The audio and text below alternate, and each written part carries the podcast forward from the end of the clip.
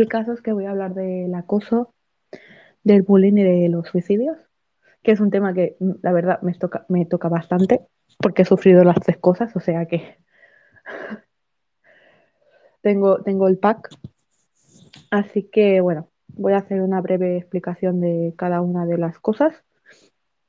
Y luego, como he dicho al principio, pues daré noticias de cada caso, que la verdad es que yo me he quedado un poco eh, flipada. El acoso en sí, ¿vale? El, como, como la explicación que da eh, Wikipedia sobre el acoso, es el, acoso es el, el, delito de acoso, también denominado como, denominado como stalking, es un delito creado a través de la reforma del Código Penal de 2015 y está clasificado dentro de los delitos contra la libertad y más concretamente dentro del delito de coacciones. Desde 2015. O sea, Código Penal desde 2015. No me quiero imaginar toda la gente que la ha sufrido anteriormente y que no estaba en la reforma del Código Penal. O sea, si a ti te ocurría una cosa, ¿cómo lo ten... O sea, me pregunto, ¿cómo era considerado? O sea, no sé, me parece muy fuerte. Me parece muy fuerte que se haya incrementado a partir de la reforma del Código Penal del 2015. O sea, anteriormente, básicamente, no estaba en el Código Penal. Se considera acoso de forma general cuando una persona que no está legítimamente autorizada para ello acecha a otra de manera reiterada e insistente alterando gravemente el desarrollo de su vida diaria. En el acoso no tiene que existir violencia obligatoriamente, en concreto las conductas no deseadas por parte de la víctima que pueden considerarse como delito de acoso son las siguientes.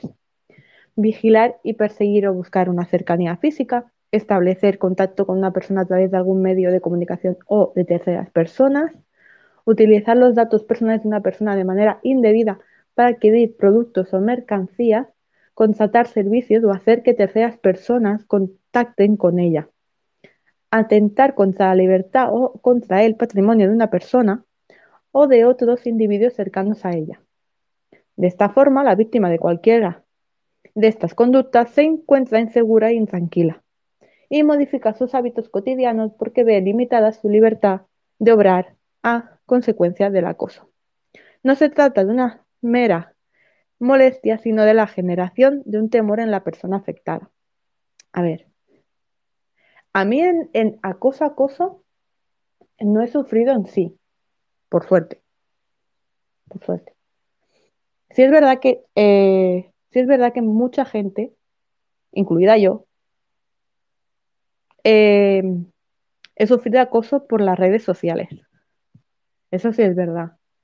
Eh, porque la gente se cree que por el mero hecho de tener una red social, ya sea Facebook, que dices tú, que es la, red, por ejemplo, que yo eh, utilizo menos, se creen con el mero derecho a insultarte, a increparte, a humillarte, porque como tú no les ves las caras, eh, se creen con la libertad de poder decir eh, lo, que les, lo que les parezca o le apetezca o crean conveniente hacia tu persona. Por suerte eso ha cambiado y ahora es denunciable. Eh, si demuestras pruebas y, capturas de pantalla, etcétera, etcétera. Em, por aquí por estéreo también hubo bastante acoso, la verdad. Hubo mucha gente acosada por aquí a la cual también eh, machacaron demasiado porque a lo mejor no, no eran de un grupo, al principio de todo, no eran de un grupo o no eran de otro, porque al principio de estéreo había eh, como dos, dos equipos, por así decirlo, había como el Barça y el Madrid, por así decirlo, y si tú no eras de uno, del que era la mayoría, pues eh, te increpaban básicamente te, humillaban y, te hacían la vida imposible en la aplicación. Tanto si eras de un grupo como si eras del otro, porque el estar enfrentado aquí era como el pan de cada día. Entonces, y había gente que se mantenía al margen de esos dos grupos porque decían, pues ¿para qué me voy a meter yo en berenjenales si yo entro en la aplicación, hago mis charlas, soy feliz haciéndolas, plego y me voy a mi casa y hago mi vida y, demás? Pues no, tú tenías que estar ahí, sí o sí, o, sí. o sea, tenías que eh, tomar un, un camino en tu vida, una decisión importante para ellos, según ellos, ¿eh? para que tú fueras partícipe o de un estado o de otro estado. No podía ser neutral. Entonces, aquí hay gente que la ha pasado realmente mal. No es mi caso, porque yo al final pues estuve en un grupo, luego me fui y luego les mandé a todos por culo y dije, pues acabó, hasta aquí hemos llegado. Em, pero dicho esto, dicho esto, eh, por suerte acabó esa, esa historia acabó esos conflictos de, grupos y, que parecía esto un partido político de tú eres de, este y yo soy del otro y tú me has dicho este y tú me has dicho lo otro y habían unos que apoyaban a un líder y otros que apoyaban a otro y el conflicto en realidad era de un líder y del otro, pero ahí estábamos todos en el ajo. Y, y si es verdad que, sabes, yo he sufrido acoso por las redes sociales, tanto de más joven como de actualmente, ¿no? No tan heavy como lo puede, no, tan heavy como para denunciar en sí, pero, pero sí. Em, y luego si es verdad, esto, esto quizás no debía contarlo porque es, son cosas mías personales, pero para que os hagáis una idea. Em, recuerdo em, una expareja que tuve para decir más, una, mi, mi primera expareja, que dentro del acoso también está lo que es la extorsión, ¿vale? Que quizá no es lo mismo, quizá dentro del acoso está la extorsión o dentro de la extorsión está el acoso. Son dos cosas que se complementan una a la otra. Y recuerdo eh, que yo a esa persona la, la dejé. Bueno, tuvimos una ida y venida, ¿vale?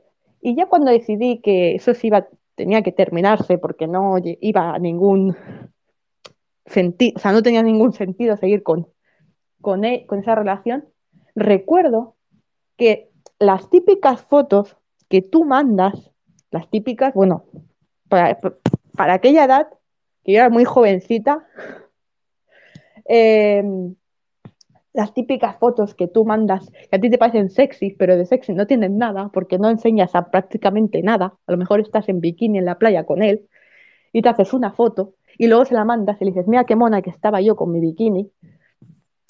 Esas fotos que él, entre comillas, acaban siendo de su propiedad, cuando yo dejé a esa pareja, recuerdo un día que esa pareja me llamó por teléfono y me dijo, si no vuelves conmigo voy a publicar esas fotos en una página de contactos.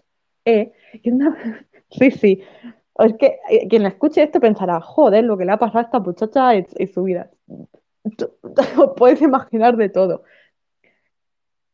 Y me dijo eso. O sea, obviamente no las publicó porque le dije, saldrás perdiendo tú, porque la denuncia que te va a caer aparte que él conocía perfectamente a mis padres y, mis padres no se, no se andan con tonterías.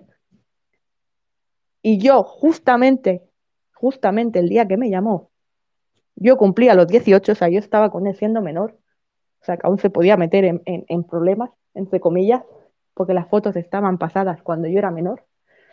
Y me dijo, no, no, no, estaba de coña, no sé qué. Bueno, al final no, no, no publico nada, pero hay que tener un cuidado con lo que publicas y lo que no publicas, y más ahora.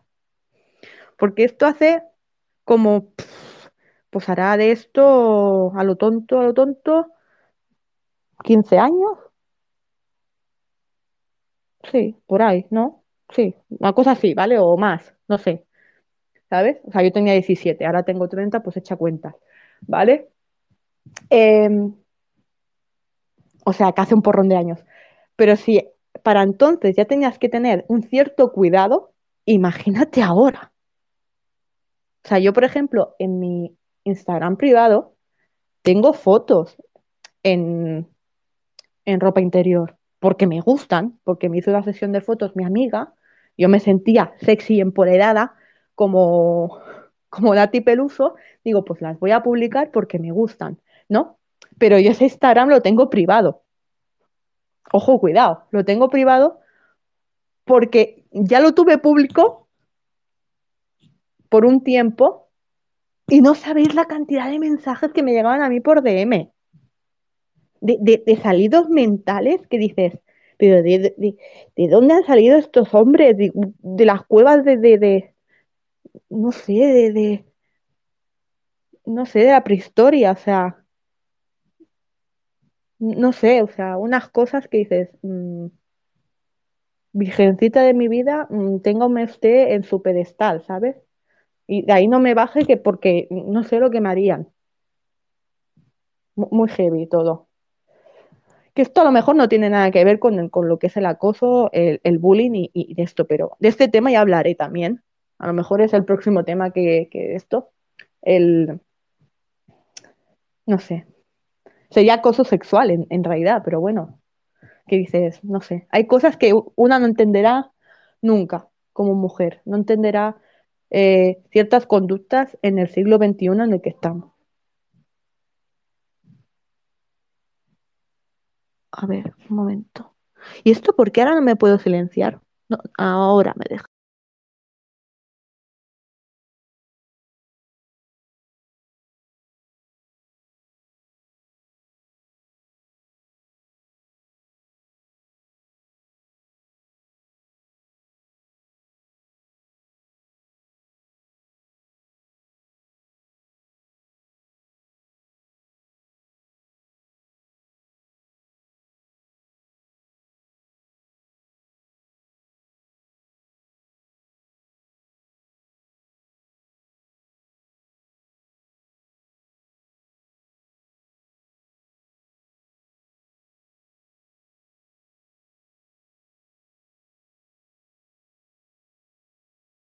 Perdonar, que tenía que saludar a mi madre. Bueno, más que nada decirle que estoy en su habitación, que me he acaparado de, de ella. Pues eh, eh, lo que iba diciendo, que a lo mejor no tiene ningún sentido lo que estoy hablando ahora, pero bueno, no está de más incluirlo en, en la charla. Voy a poner el audio que lleva un ratito ya puesto. ¡Mel! ¿Cuánto tiempo? Hola, Cris, hermosa, ¿cómo estás? Feliz año. Eh, bueno, ya es mucha tarde para decirlo, pero bueno. eh, ¿Cómo estás? Eh, espero que estés bien. Y pues sí, en lo que te refieres, sí, aquí, uy, aquí había mucho de eso.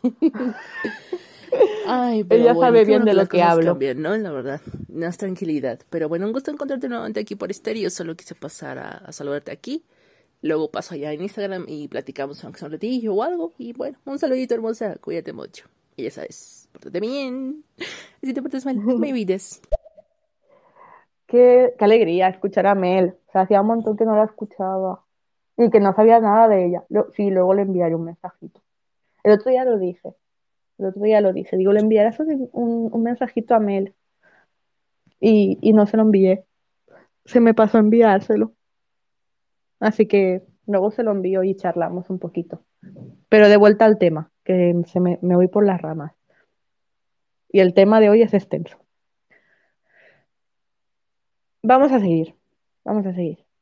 En general, el delito de acoso se castiga con pena de prisión de tres meses a dos años, o bien con pena de multa de 6 a 24 meses.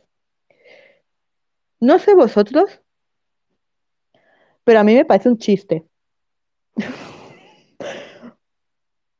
O sea, me parece un chiste la, la- lo que es la pena, tanto de prisión como de multa. O sea, me parece realmente un chiste.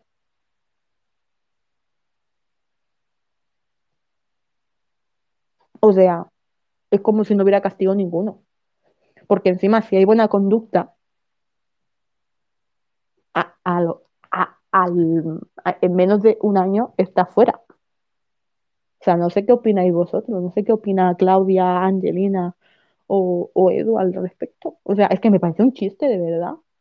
No sé, si es que yo, no sé, pero es que, claro, eso tendría que ta- también eh, ir según el acoso. No sé si esto va según el acoso que la persona, que la víctima sufre, o va así en general. No investigo tanto.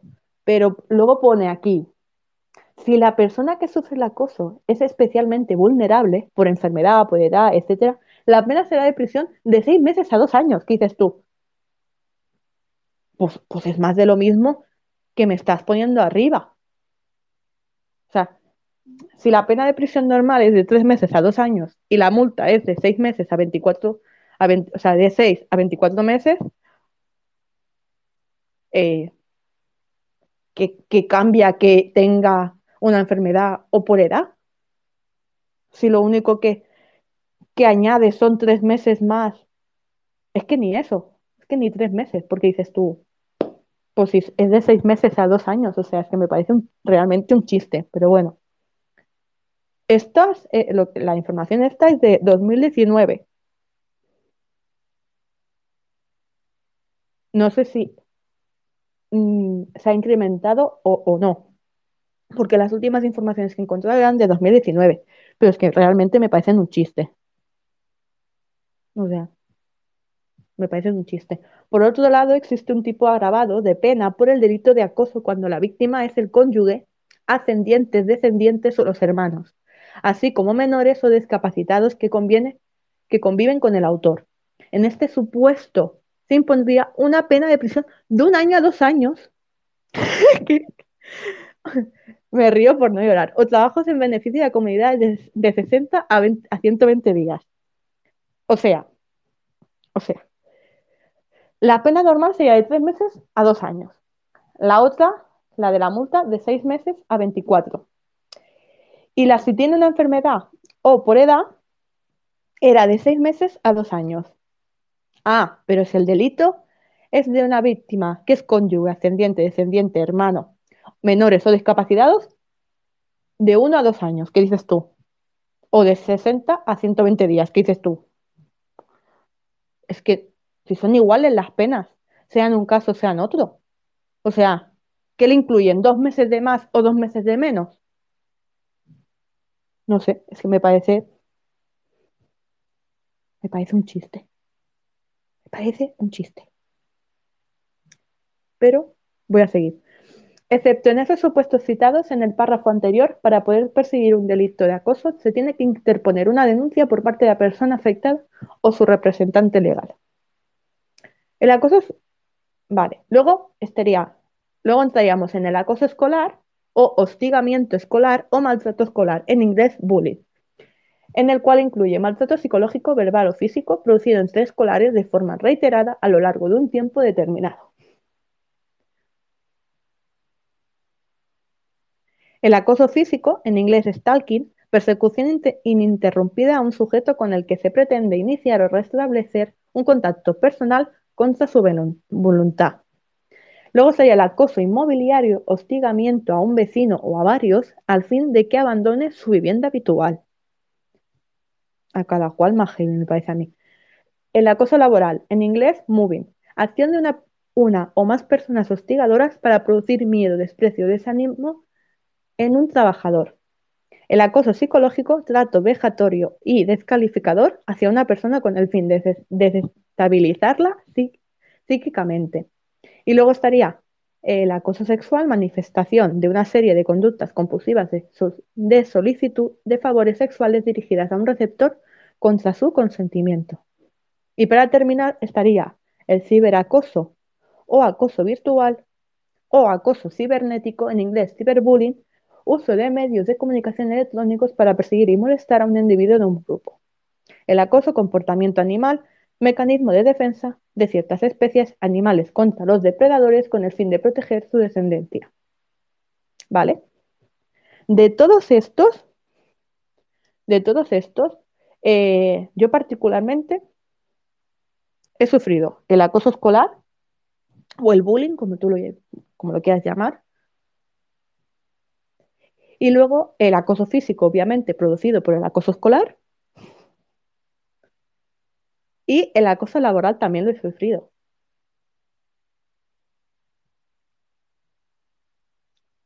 Que en el acoso laboral también podríamos entrar en el acoso psicológico, porque obviamente también te, te machacan psicológicamente para que tú te vayas de tu puesto de, de- de trabajo. Que en ese caso, eh, en ese caso no fue del todo un acoso, sí que hubo parte de acoso, pero fue más decisión mía que, que, del grupo de trabajo, ¿eh? O sea, el, irme ya fue cosa mía, pero hubo un machaque eh, psicológico. Y el acoso escolar, pues, lo sufrí desde los siete años, seis, siete años, desde que comienzas primaria aquí en España, hasta que terminé cuarto de, de, de la ESO. O sea, echa cuentas. Básicamente toda mi preadolescencia y adolescencia eh, he sufrido acoso escolar y, la verdad es que no se lo deseo a nadie. No se lo deseo a nadie. Eh, los in- Luego os hablaré más de, sobre ello, ¿eh? Hablaré sobre mi, mi caso, lo que, lo que a mí me hacían y, y lo que no, y cómo lo sufrí yo, etcétera. A ver, asimismo, eh, a raíz de esto he encontrado un libro y una película sobre el acoso. Hay una que se llama, la película se llama Disclosure. Disclose, es que no sé si está bien pronunciado porque yo el inglés no lo manejo demasiado. Pero Disclosure o Disclosure, en español acoso, que la podéis encontrar en español. Película estadounidense de suspense de 1994. Y luego hay un libro, ¿vale? Que se llama El acoso. Título original en inglés es Shattered o Shattered, eh, que es una novela estadounidense también de suspense escrita por Diane Coontz en 1973. Porque cuando encontré la información me salían estas dos, esto, esta película este libro y dije, pues es interesante por si alguien las quiere ver. Ahora, antes de pasar al tema bullying, que básicamente también eh, estaría dentro de, lo que es el acoso, pero el bullying como que se, se centra más en lo que son las escuelas, ¿vale? Eh, os voy a, os voy a hablar sobre, os voy a hablar eh, de mi caso, como al ser, como al haberlo sufrido en el colegio y demás, mm, os lo voy a, os voy a dar mi punto de, de vista cuando trate el tema de, del bullying. No sé si queréis decir algo sobre, sobre el acoso, hasta ahora, por lo que he explicado. No sé qué os parecen las penas de, de multa o, o de prisión. A mí particularmente opino que son un- prácticamente un chiste. O sea, no tienen, eh, no, no tiene sentido. O sea, no hay un, un rango de meses o de separación entre una, entre una pena y otra. O sea, es prácticamente el mismo tiempo, el mismo tiempo. Y el máximo de tiempo en todas son dos años. A los dos años, tranquilo, que eres libre, puedes ir- seguir acosando a esa persona. A lo mejor esa persona tiene una orden de alejamiento contra ti, pero muchas, de, muchas veces las, las eh, penas, las órdenes de alejamiento eh, no se cumplen. Son, son, son, eh, son un chiste, ¿no? Para el, el, el acosante o, o, el, el maltratador, porque también lo hemos visto en casos de maltrato, que les ponen una orden de alejamiento y la orden de alejamiento, al fin y al cabo, tampoco sirven para nada si no tienes una cierta vigilancia, eh, si la víctima no tiene una cierta vigilancia o un cierto poder de, de, no sé, o, o un, un poco de, de, protección, ya sea policial o sea, sea eh, vecinal mm, de amistades, etcétera, etcétera. Por mucho que sepas el caso, eh, siempre te puede ocurrir algo,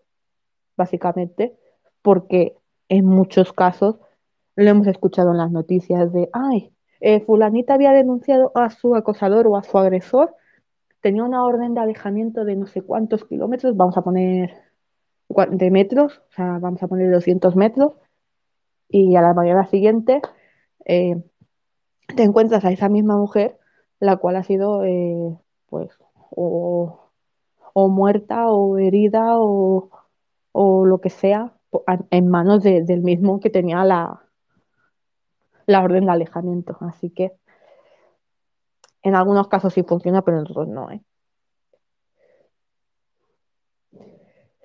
Bueno, pues vamos a hablar del bullying.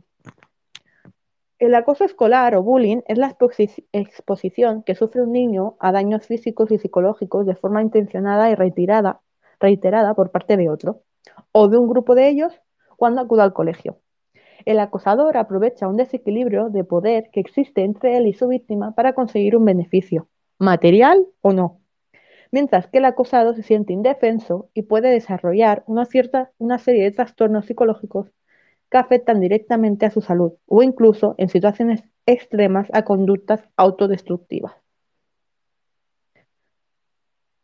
El bullying escolar se, suele producir durante el recreo, no siempre, al menos al menos no siempre, o sea, a mí me lo hacían en clase, o sea, ya podía estar el profesor allí plantado que les daba igual. Era, era una clase un poco, bueno, me da igual lo que el profesor me vaya a decir, porque, porque básicamente si te quiero pegar, lo voy a hacer con el profesor o no, ¿sabes? Y ya, depende del profesor, porque hay profesores y profesores. Yo, por ejemplo, eh, en mi instituto, que es cuando Mm, bueno, en mi instituto, en el, colegio también, en el colegio también, eh, por ejemplo, en el colegio eh, recuerdo un, recuerdo que acabé, yo tengo la muñeca de, de la mano izquierda, eh, bueno, a mí me rompieron la mano, no, o sea, la muñeca de la mano izquierda. En- recuerdo que fue en gimnasia, pues yo tendría, pues, no sé cuántos años tendría por aquel entonces. Me parece que estaba pues en tercero de primaria, tercero cuarto de primaria. Aún no habíamos entrado en el instituto. Y, y estábamos haciendo eh, béisbol. Era la clase de, educación física, gimnasia, y estábamos jugando a béisbol, o estábamos haciendo una clase de béisbol. Y, y recuerdo que uno de, de mis atacantes, por así decirlo, empezó a insultarme. De la nada, le apetecía, así, sin, sin, sin un motivo, sin, sin preámbulos, sin, sin un ataque anteriormente mío hacia él. O sea, es como si tú te levantas y dices, pues hoy me apetece insultar a esta persona. Lo vamos a hacer. ¿Por qué? Porque sí, porque me apetece. Es así de sencillo. No tienen un porqué. Estoy aburrido, voy a insultar. Y empecé a insultarme. Reiteradas veces. Entonces yo no sé por qué, porque yo no, yo era de las que prefería callar para no tener mayores consecuencias. Podía rebelarme, sí, pero sabía, que la consecuencia que vendría seguidamente sería mucho peor a la anterior. Entonces yo era de las que me callaba y ya está. Y entonces yo me callé, ¿no? Y ya cuando, cuando quizá lo sufre reiteradamente, a mí me, me, en ese momento como que me cambió el chip y me dije, me estoy cansando de tus insultos, me voy a rebelar. Y entonces yo cogí y le dije, cállate, gilipollas. Me salió un cállate, gilipollas de, del alma, ya de, del cansamiento de tener que escucharle día tras día. Y entonces recuerdo que vino hacia mí, sí, sí, me salió el, el, gilip, el cállate, gilipollas, me salió del alma. Nunca lo olvidaré, o sea, me salió súper desgarrador, como diciendo, déjame ya, por favor, vivir, haz tu vida y, y déjame a mí tranquila. ¿No? Y recuerdo que se, vino hacia mí, me empujó, o sea, fue como un, em- yo, yo te empujo, tú me empujas, con tan mala suerte que caí de espaldas y en vez de caer, de caer con los brazos estirados, caí con los brazos eh, como flexionados, como si hiciera, fuera a hacer el pino puente, ¿vale? Que la muñeca hizo catacrí, a tomar por saco, ¿vale? Yo no me enteré Lo más gracioso es que yo no me enteré, yo me levanté, me limpié, me sacudí el polvo, me limpié las manos, me levanté tan tranquilamente hasta que, hasta que me dio por mirarme la muñeca y la muñeca parecía... Eh, o sea, mi muñeca parecía los brazos de, de, de Hulk. O sea, lo tenía hiper mega hinchado. Que yo pensé, ay Dios. Pero ¿qué, qué, es esto, no? O sea, yo tenía una, una hinchazón y un moratón en, en la mano que yo pensaba, me, me muero, me, me, da algo. Fíjate tú que entre todo, entre todo el follón, la maestra ni se había percatado del asunto. A ver, reconozco que éramos 26 alumnos, todos puestos en un círculo que ocupaba casi todo el patio y que la, pobre profesora estaba explicando cómo ponernos para hacer eh, los, hot rounds estos y, todo el, percal de que se hace en, en, una partida de béisbol. Entonces, yo recuerdo ir, ir yo con el brazo así en alto a la maestra y decirle, mira lo que, te, mira lo que me ha pasado, ¿no? Ir, ir yo a la maestra y decirle, mira lo que me ha pasado y tener que explicarle el asunto. Yo recuerdo que me puso hielo inmediatamente, o sea, me puso como una especie de manta con el hielo. La, la, la maestra flipaba porque decía, es que después de como media hora, una hora, el hinchazón no bajaba. Ya se empezó a preocupar, dice, esto, esto no, es, la hinchazón no baja, mmm, porque claro, si hubiera bajado, pues ella luego me hubiera dado una, crema antiinflamatoria y arreando, ¿no? Me lo venda un poco o me manda al médico de cabecera arreando y para casa. Pero claro, al ver que no bajaba la hinchazón, fue como un, voy a llamar a tu madre, yo pensando, uy, uy, a mi madre no, por favor. Yo tenía, yo tenía cierto, o sea, yo tenía más miedo de mi madre, de cómo, de cómo, eh, de cómo se lo tomaría mi madre sin saber absolutamente, absolutamente nada, porque yo no le había contado nada. Ah, o sea, yo tenía más miedo de mi madre, de cómo iba a cambiar todo, todo en sí en el colegio a, a raíz de, lo que, de que lo supiera mi, mi, madre, que del propio miedo que me daban los atacantes. Porque claro, tu madre, tu madre te tiene, a tu madre impone, impone y cuando, y cuando se enfada, pues impone más, ¿no? Te, te la imaginas allí con la chancla. Pero ¿por qué no me contaste esto? ¿Sabes? O sea, se, te, se enfada contigo en vez de con el, en vez de con los que te están haciendo daño, imagínate. Pero bueno, sí, recuerdo que mi madre venía súper preocupada, mirarme el brazo y decir, vamos para el hospital. Y recuerdo eso, me hicieron una radiografía y me dijeron, está roto. Y mi madre, mira, mi madre, yo, yo lo único que recuerdo de ese momento, que yo me reía, porque es que cuando nos, nos ocurre que cuando se echan bronca o regañan o se entra la risa, os ponéis nerviosos y os entra la risa, pues a, a, mí sí me ocurre. Entonces yo vi a mi madre todo preocupada, diciendo, mira, que no esté roto, ¿eh? Que no esté roto, porque como esté roto, le arranco, le, cojo del cuello y, no sé qué es lo que le hago al muchacho. No sé lo que le hago. y a mí me entraba mucho, la, a mí me estaba entrando la risa, porque yo recuerdo entrar el médico a decir resultado, mi madre mirarlo a los ojos y yo riéndome. Y el, y el médico, el pobre, no entendía nada. Decía, no sé, no sé si tengo que reír o tengo que llorar. Y cuando dijo, no, mira, se llora, está roto, fue un, mañana lo mato, mañana lo cojo y lo mato. Lo mato. Yo a ese niño lo mato. ¿Por qué? Porque aparte de que mi madre lo conocía, mi madre conocía a su madre, eran amigas. Y, éramos como vecinos del mismo, del mismo pueblo, entonces. Habíamos ido al colegio siempre juntos. Nos conocíamos del, del, del, barrio. Prácticamente éramos vecinos, porque vivíamos una calle más arriba unos que otros.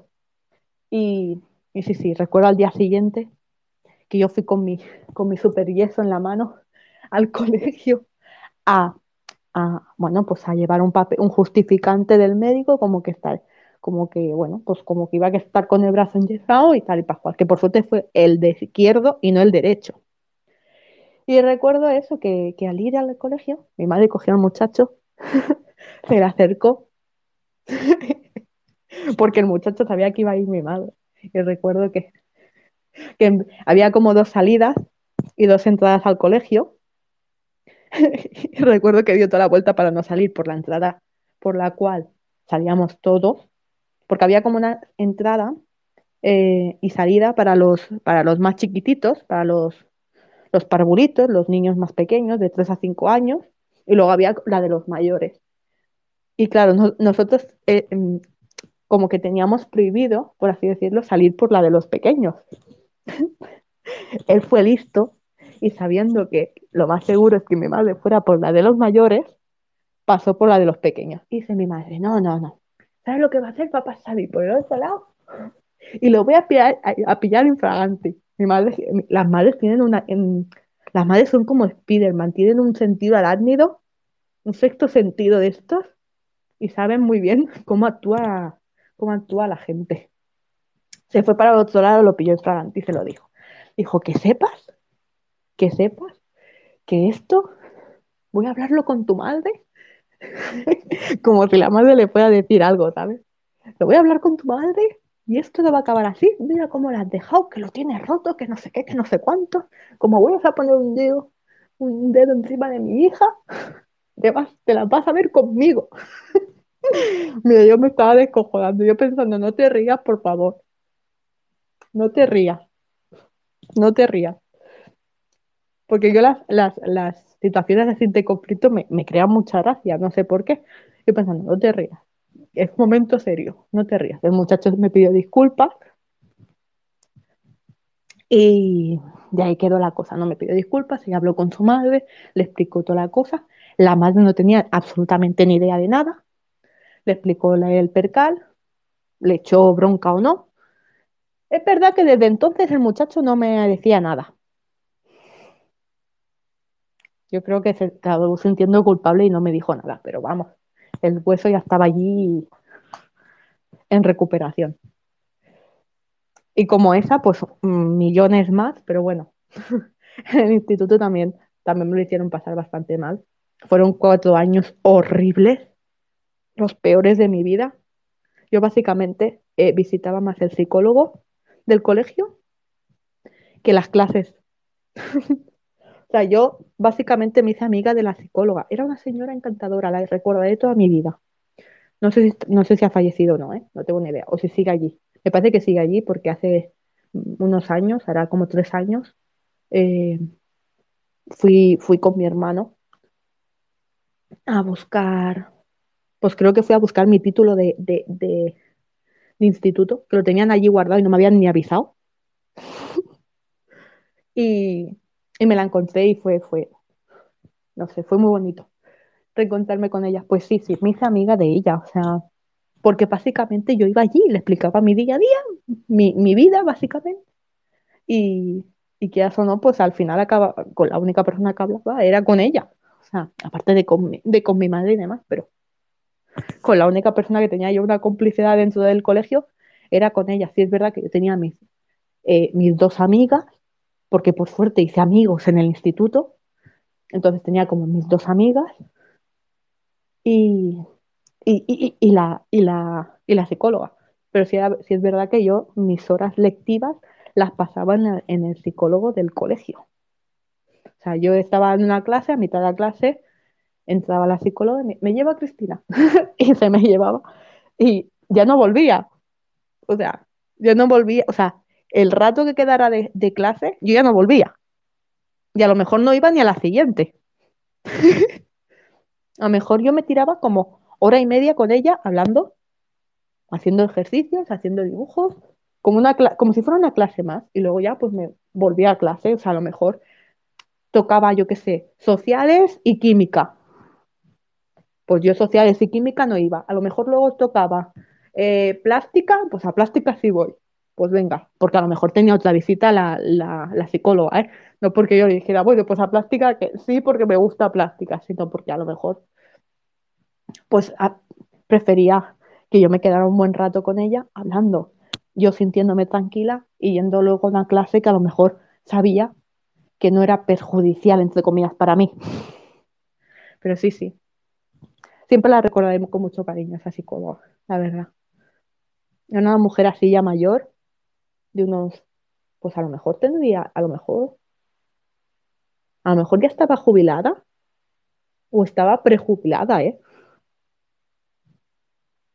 O sea, era ya una señora mayor, pero era encantadora, encantadora. Era de aquellas mujeres que las ves y dices, ay, no sé, aparte tenía como una cosa que me recordaba como, como la típica abuela, ¿no?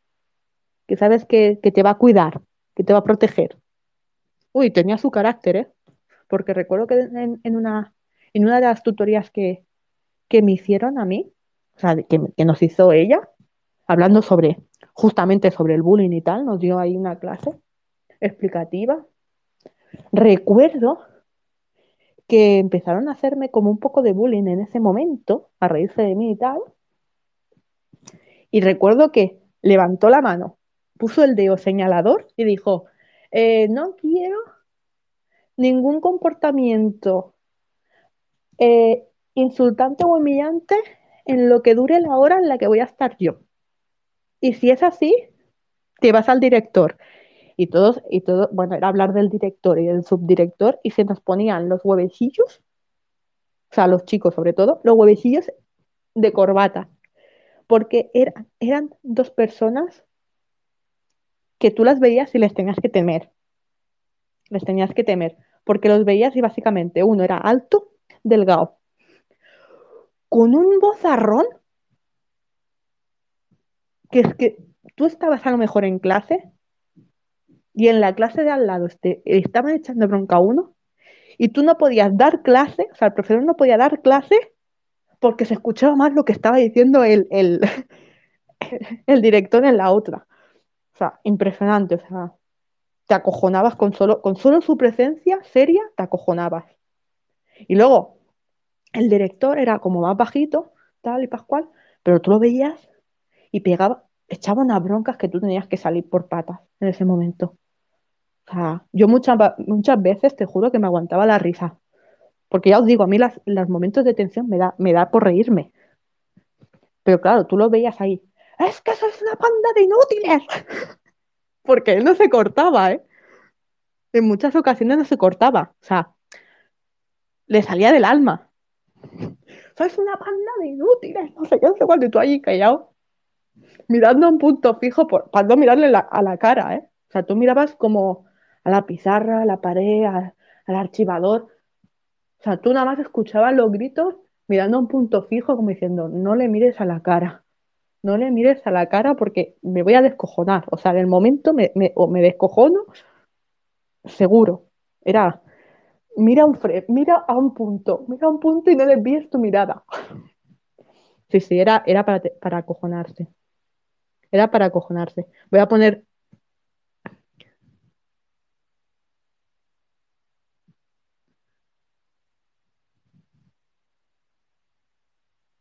A ver, Will. ¿Qué me dice Will? Voy a poner a Will. Bueno, ¿y eso qué tiene que ver de lo que hablas? Porque la verdad no te entiendo nada. Un poco de resumen, por favor. Pues estoy hablando sobre acoso, bullying y suicidios. Entonces estoy dando eh, mi,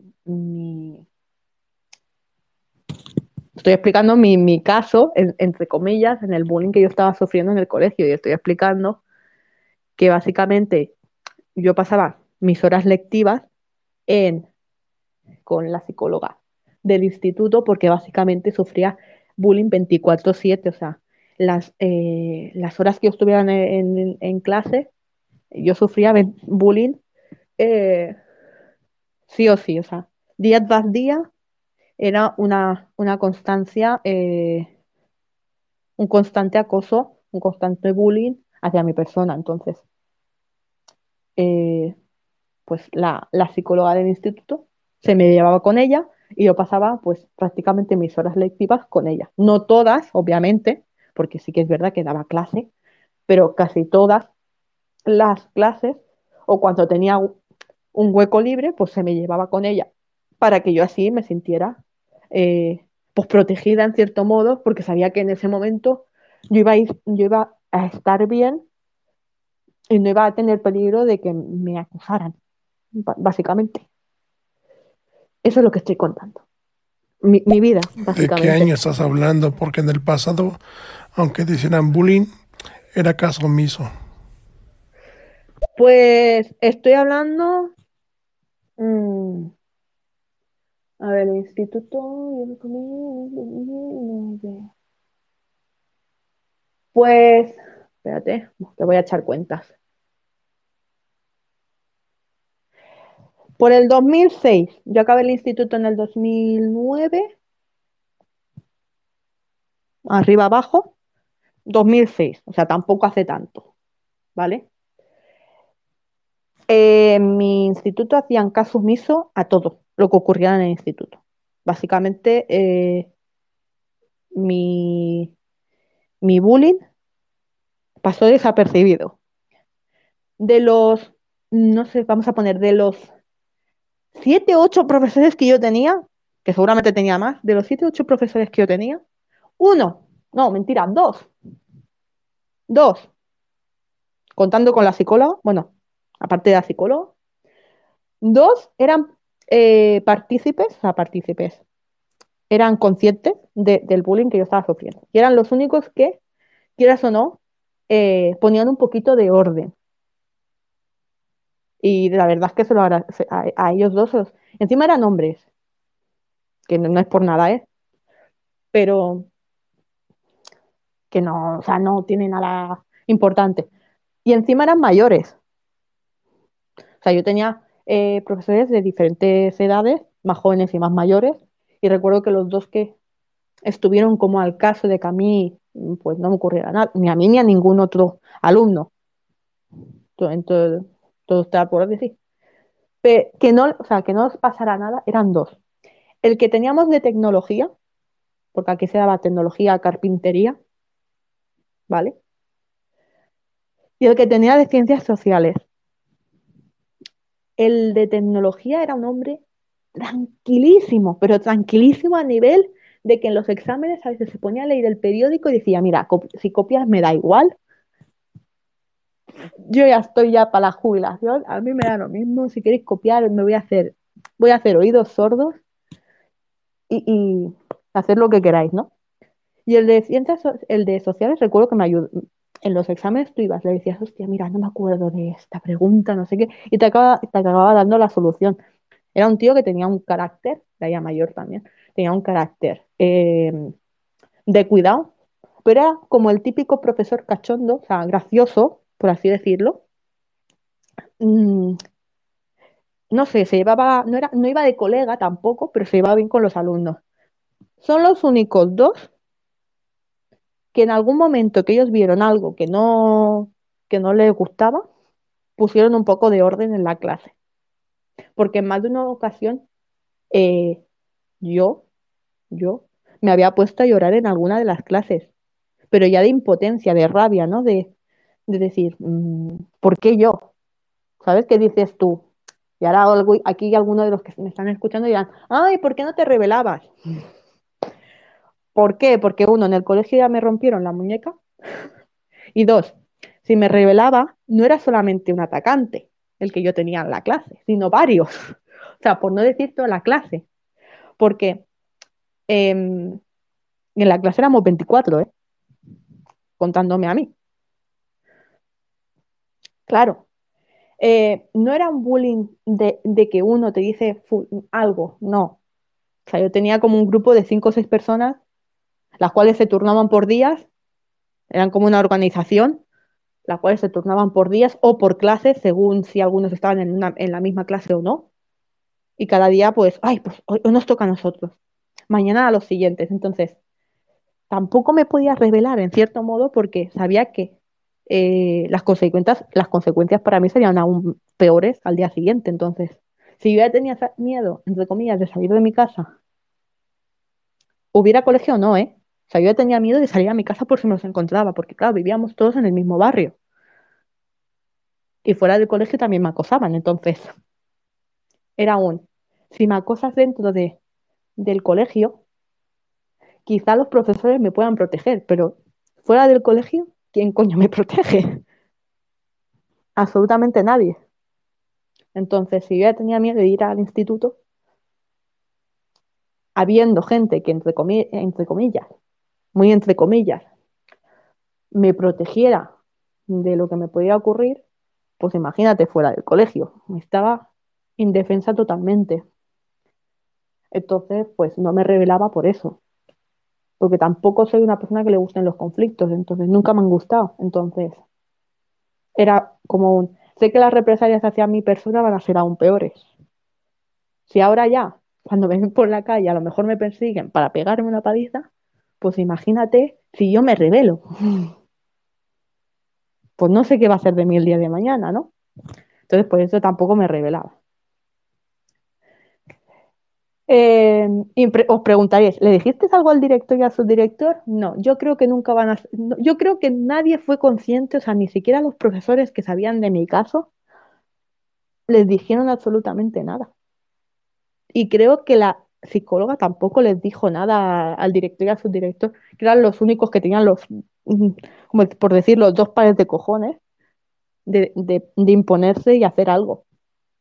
¿Y por qué no fui yo? Porque sabía que me iban a tomar por el pito del sereno, como se suele decir aquí en España, me van a tomar por, por, ah, no, esto son cosas de niños, ¿no? Como se solían decir, ¿no? Caso omiso, como decía Will, y esto son cosas de niños, mm, ¿y para qué le vamos a tener una cierta importancia? Luego hay suicidios y decimos, ah, joder, tendríamos que haber hecho algo, ¿no? Pues quizá un poquito tarde, no sé, aplicado del puesto. Entonces, pues eso, lo que iba diciendo, se puede producir durante el recreo, en la fila para entrar a la clase, en los baños, los pasillos, los, cambios de clase, al entrar y salir del centro, en el transporte escolar, en el comedor, vamos, en lo que todo, en el recinto escolar, básicamente, o sea. Dice, también puede ocurrir en el aula cuando el profesor está escribiendo en la pizarra o mientras que está atendiendo a otros alumnos. Mm, a ver, mientras que está escribiendo en la pizarra, atendiendo a los alumnos o, o simplemente estás haciendo clase y te están molestando, o sea, tampoco le falta, tampoco hace falta que esté en la parra el, profesor, o sea, vamos a escuchar, voy a escuchar los audios porque si no, eh, se quedan ahí como en el aire. Que falla en estos casos, porque yo creo que es un poco por todos los lados, ¿no? Obviamente pues los otros chavales eh, son unos cabrones o se comportan como unos cabrones y, eso probablemente sea culpa de la educación que han recibido junto a quizás pues tener un mal fondo o lo que sea. Y yo creo que, que hay, hay siempre hay parte psicológica y parte neurológica en el comportamiento. O sea que bueno es una mezcla de cómo les han educado de su entorno de tal de cual. Pero luego también obviamente hay una parte de culpa del, del colegio no y una parte o sea y una parte de culpa de, de, los padres de uno. O sea si, si uno está en esa situación eh, pues los padres tampoco pueden fiarse completamente solo del colegio y tener una niña eh, completamente atormentada en su casa y no hacer nada al respecto no por decir no es que ya pues tenemos nuestros trabajos tenemos nuestro tal que no la situación particular tuya pero me parece que los padres también podrían mover más fichas no sí a ver, a mí me pilló en una etapa difícil, o sea, me pilló que había... Claro, tampoco quiero yo entrar aquí en explicar mi vida al 100%, porque no creo que sea mm, lo, mejor. Pero claro, eh, muchos de los atacantes lo hacen básicamente porque también, o sea, muchos de los de, de los acosadores también han sido acosados. Y dices, si has sido acosado, ¿por qué acosas a los, a los demás? Por el simple mero hecho de que así se sienten importantes ellos. Dices, uy, he sido acosado, ahora soy acosador, voy a acosar al más débil que yo vea, a ese voy a acosar. ¿Por qué? No había ninguna necesidad. Si tú has sido acosado, has sufrido ese acoso y y has podido salir de esa etapa, ¿para qué acosas ahora? sabiendo lo que se, sabiendo lo que se sufre, ¿para qué acosas? O sea, esa es la pregunta. Si tú has pasado de ser acosado a acosador, ¿por qué motivo? Para, para sentirte guay, para que los demás te vean como, como un, euro, un héroe o alguien que, que mola, ¿no? De, jo, hay, hay que tenerlo en consideración, hay que tenerlo como en un pedestal porque, jope, ahora es, es, es un tío guay, ¿no? Una tía guay. ¿Por qué? Porque ahora hay que, hay que, es que ahora va por los pasillos del colegio siendo, madre mía, siendo un action man, ¿no? Es un puto action man, aunque esté más flaco que un palillo, pero igual, eh, su, su, mente es de action man, de, de, de, de el que, el que me venga le reviento, ¿no? Que, que no hay necesidad, aviso, no hay necesidad ninguna. Yo siempre he sido acosada y en ningún momento se me ocurriría ser acosadora, en ningún momento. En ningún momento. ¿Por qué? Porque sé lo que se sufre. Entonces, ¿qué necesidad yo de ir el día de mañana a alguien y decirle, pues te voy a acosar, te voy a hacer la vida imposible porque a mí me apetece, porque como yo lo he sufrido, tú también lo vas a sufrir. ¿Qué necesidad hay? Ninguna.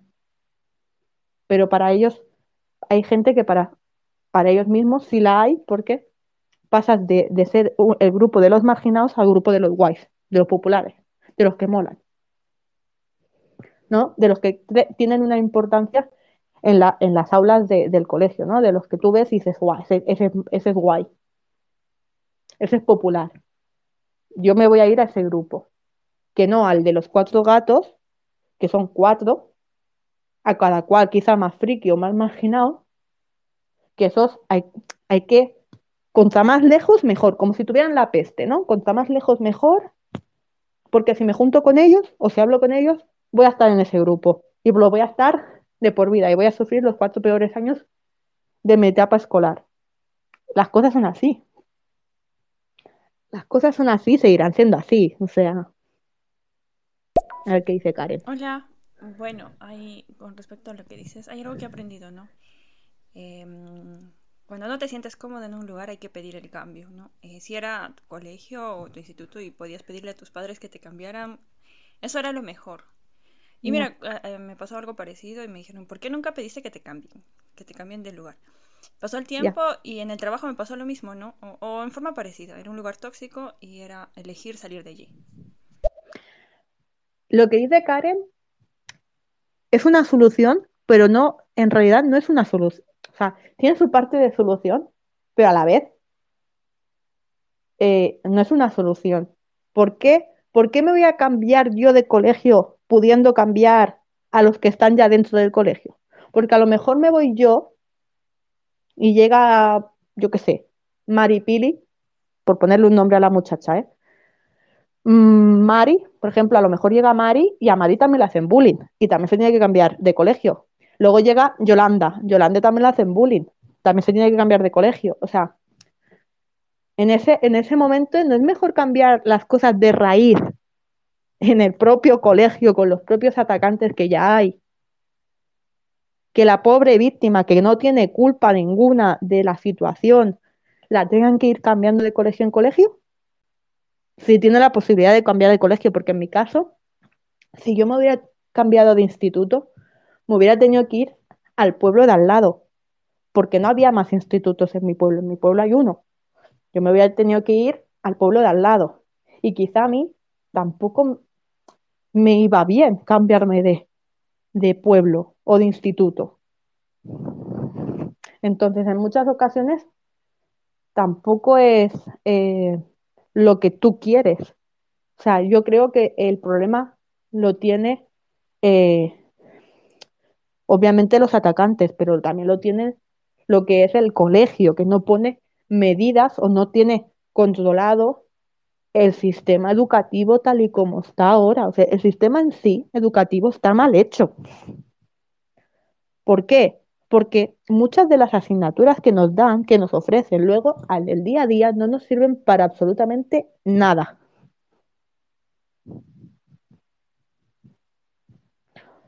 Pudiendo dar una asignatura la cual sea eh, cómo afrontar conflictos eh, sobre bullying, sobre acoso, sea laboral, sexual, mm, etcétera, etcétera, y dar una clase sobre ello, de decir, voy a dar una, o sea, vamos a tomar una hora lectiva en la cual expliquemos las consecuencias que ello tiene, las consecuencias que no tiene eh, el bullying, el acoso, eh, etcétera, etcétera. No, es mejor eh, pasar página. Este alumno a los cuatro años, cuando salga de, del instituto, va a tener un puto trauma, que es lo que me provocó a mí, y supongo que les ha provocado a muchos, un puto trauma, el cual va a tener que ir a ella al psicólogo o sea, ella va a tener que pagar sus terapias por culpa de todos los que están eh, haciéndole eh, la vida imposible, los cuales también deberían ir a terapia. Hay una frase que leí el otro día que es muy cierta, o sea, yo voy a terapia por gente que debería ir a terapia y que no va. Porque más de uno de los que me hacían, eh, me atacaban, yo al final acabé descubriendo lo jodida que era su vida. O sea, yo tenía un, eh, uno de los mayores atacantes que yo tenía, bueno, atacantes, no sé, es que, por llamarlos de alguna manera, acosador, su madre se había suicidado. Y yo me enteré por mi mejor amiga que me lo contó tiempo, tiempo atrás yo en ese momento, yo podría haber usado eso en su contra. No lo hice. ¿Por qué? Porque no me considero una hija de puta. Así de claro. Para ir jodiendo la vida de los demás. Quizás soy demasiado buena, quizás. Y de buena soy tonta, muchas veces. Pero no me sale esa maldad de, de decir, tú me caes mal, si me caes mal, pues me caes mal y ya está. Tú por tu lado, yo por el mío, y ya está. O sea, tendré un trato cordial contigo, pero no esperes de mí ser, ser mi amigo, ¿no? Pues si yo le caía mal a esa persona, no hacía falta que me hiciera la vida imposible por los traumas que él hubiera tenido de pequeño o de joven. Es así de sencillo. O sea, hay gente que ya lo hace por, por puro gusto. Y ese muchacho pues tenía un trauma, obviamente. A la vista está.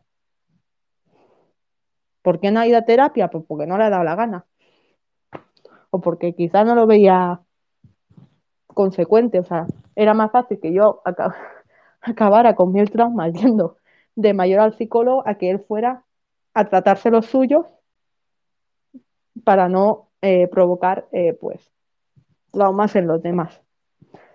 Cosas que yo no entenderé en la, en la puta vida. Pero bueno.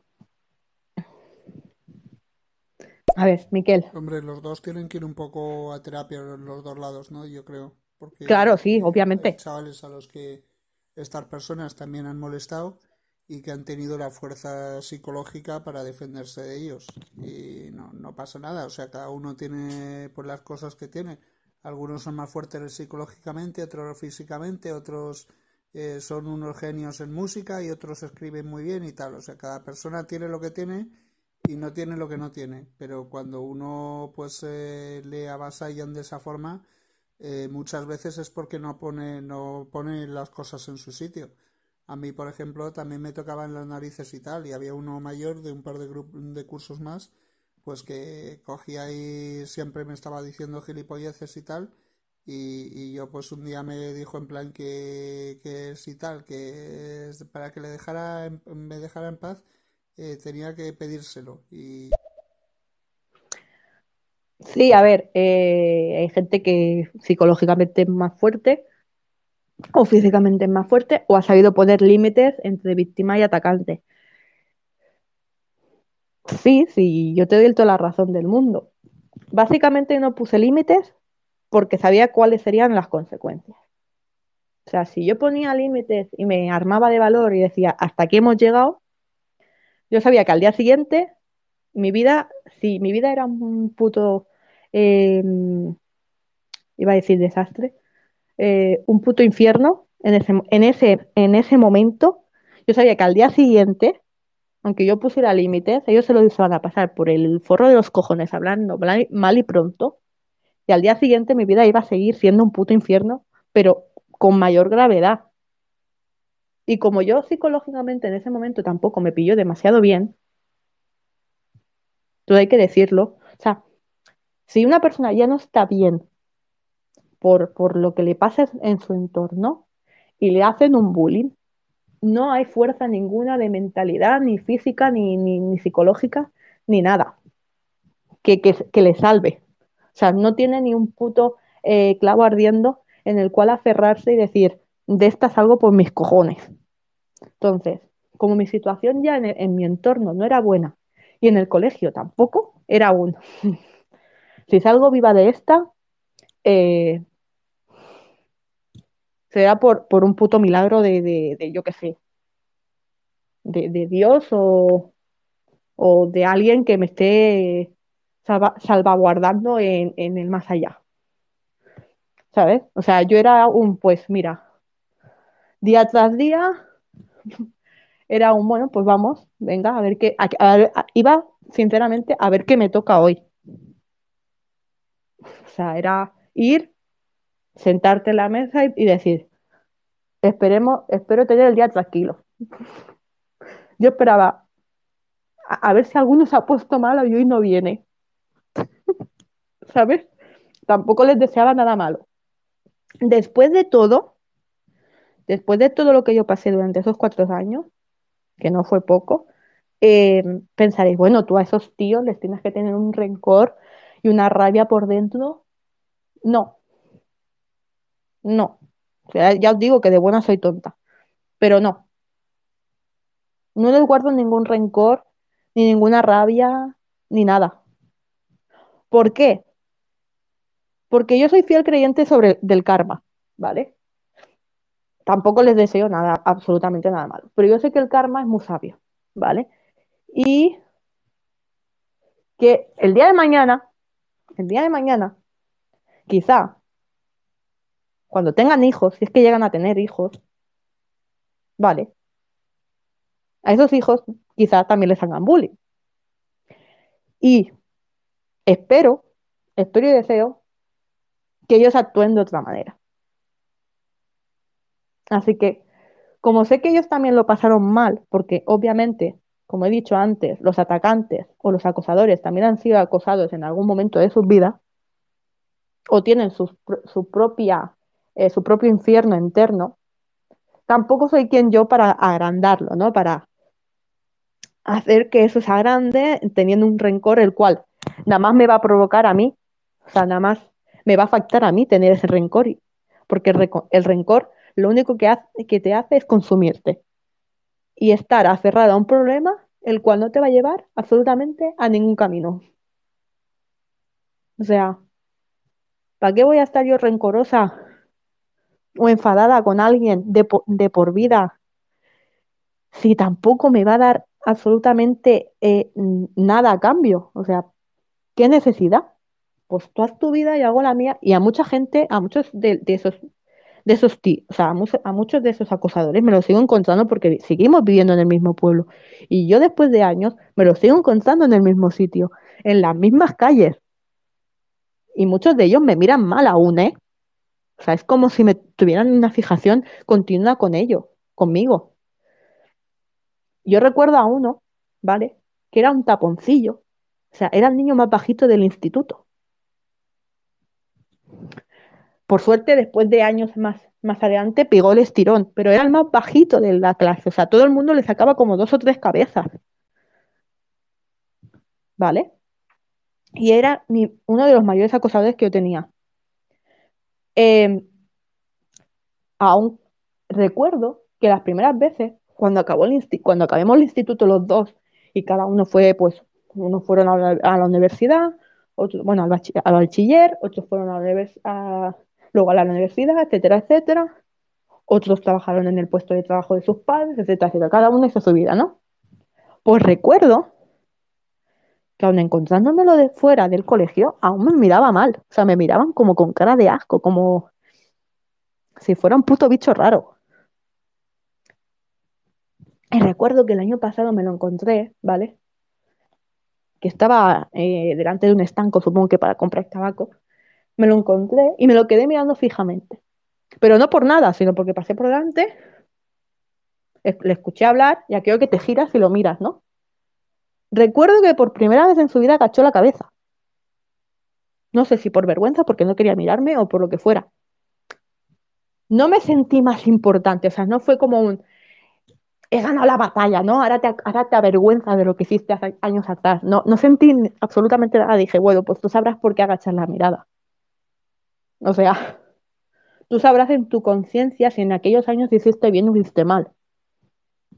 Tú sabrás, ¿no? O sea, tú, tú ya eres mayorcito, como se suele decir, tienes pelos en los huevos, los huevos bien negros para saber si hiciste mal o si hiciste bien, si actuaste bien o si actuaste mal. Yo tengo la conciencia hiper, hiper mega tranquila. Yo no puedo, o sea, yo tengo claro que el día, hasta, hasta el día de hoy, que el día que me muera, yo me he portado absolutamente bien con todo el mundo. Con todo el mundo.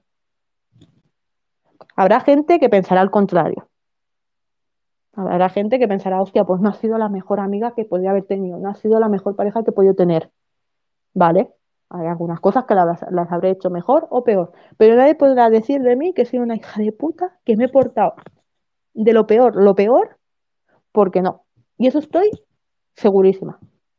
O sea que por, por esa parte yo puedo tener la conciencia hiper mega tranquila. Y sigo con el tema que me estoy aquí yendo por las ramas y os estoy contando aquí mi vida, pero, pero bueno, no pasa nada, está bien.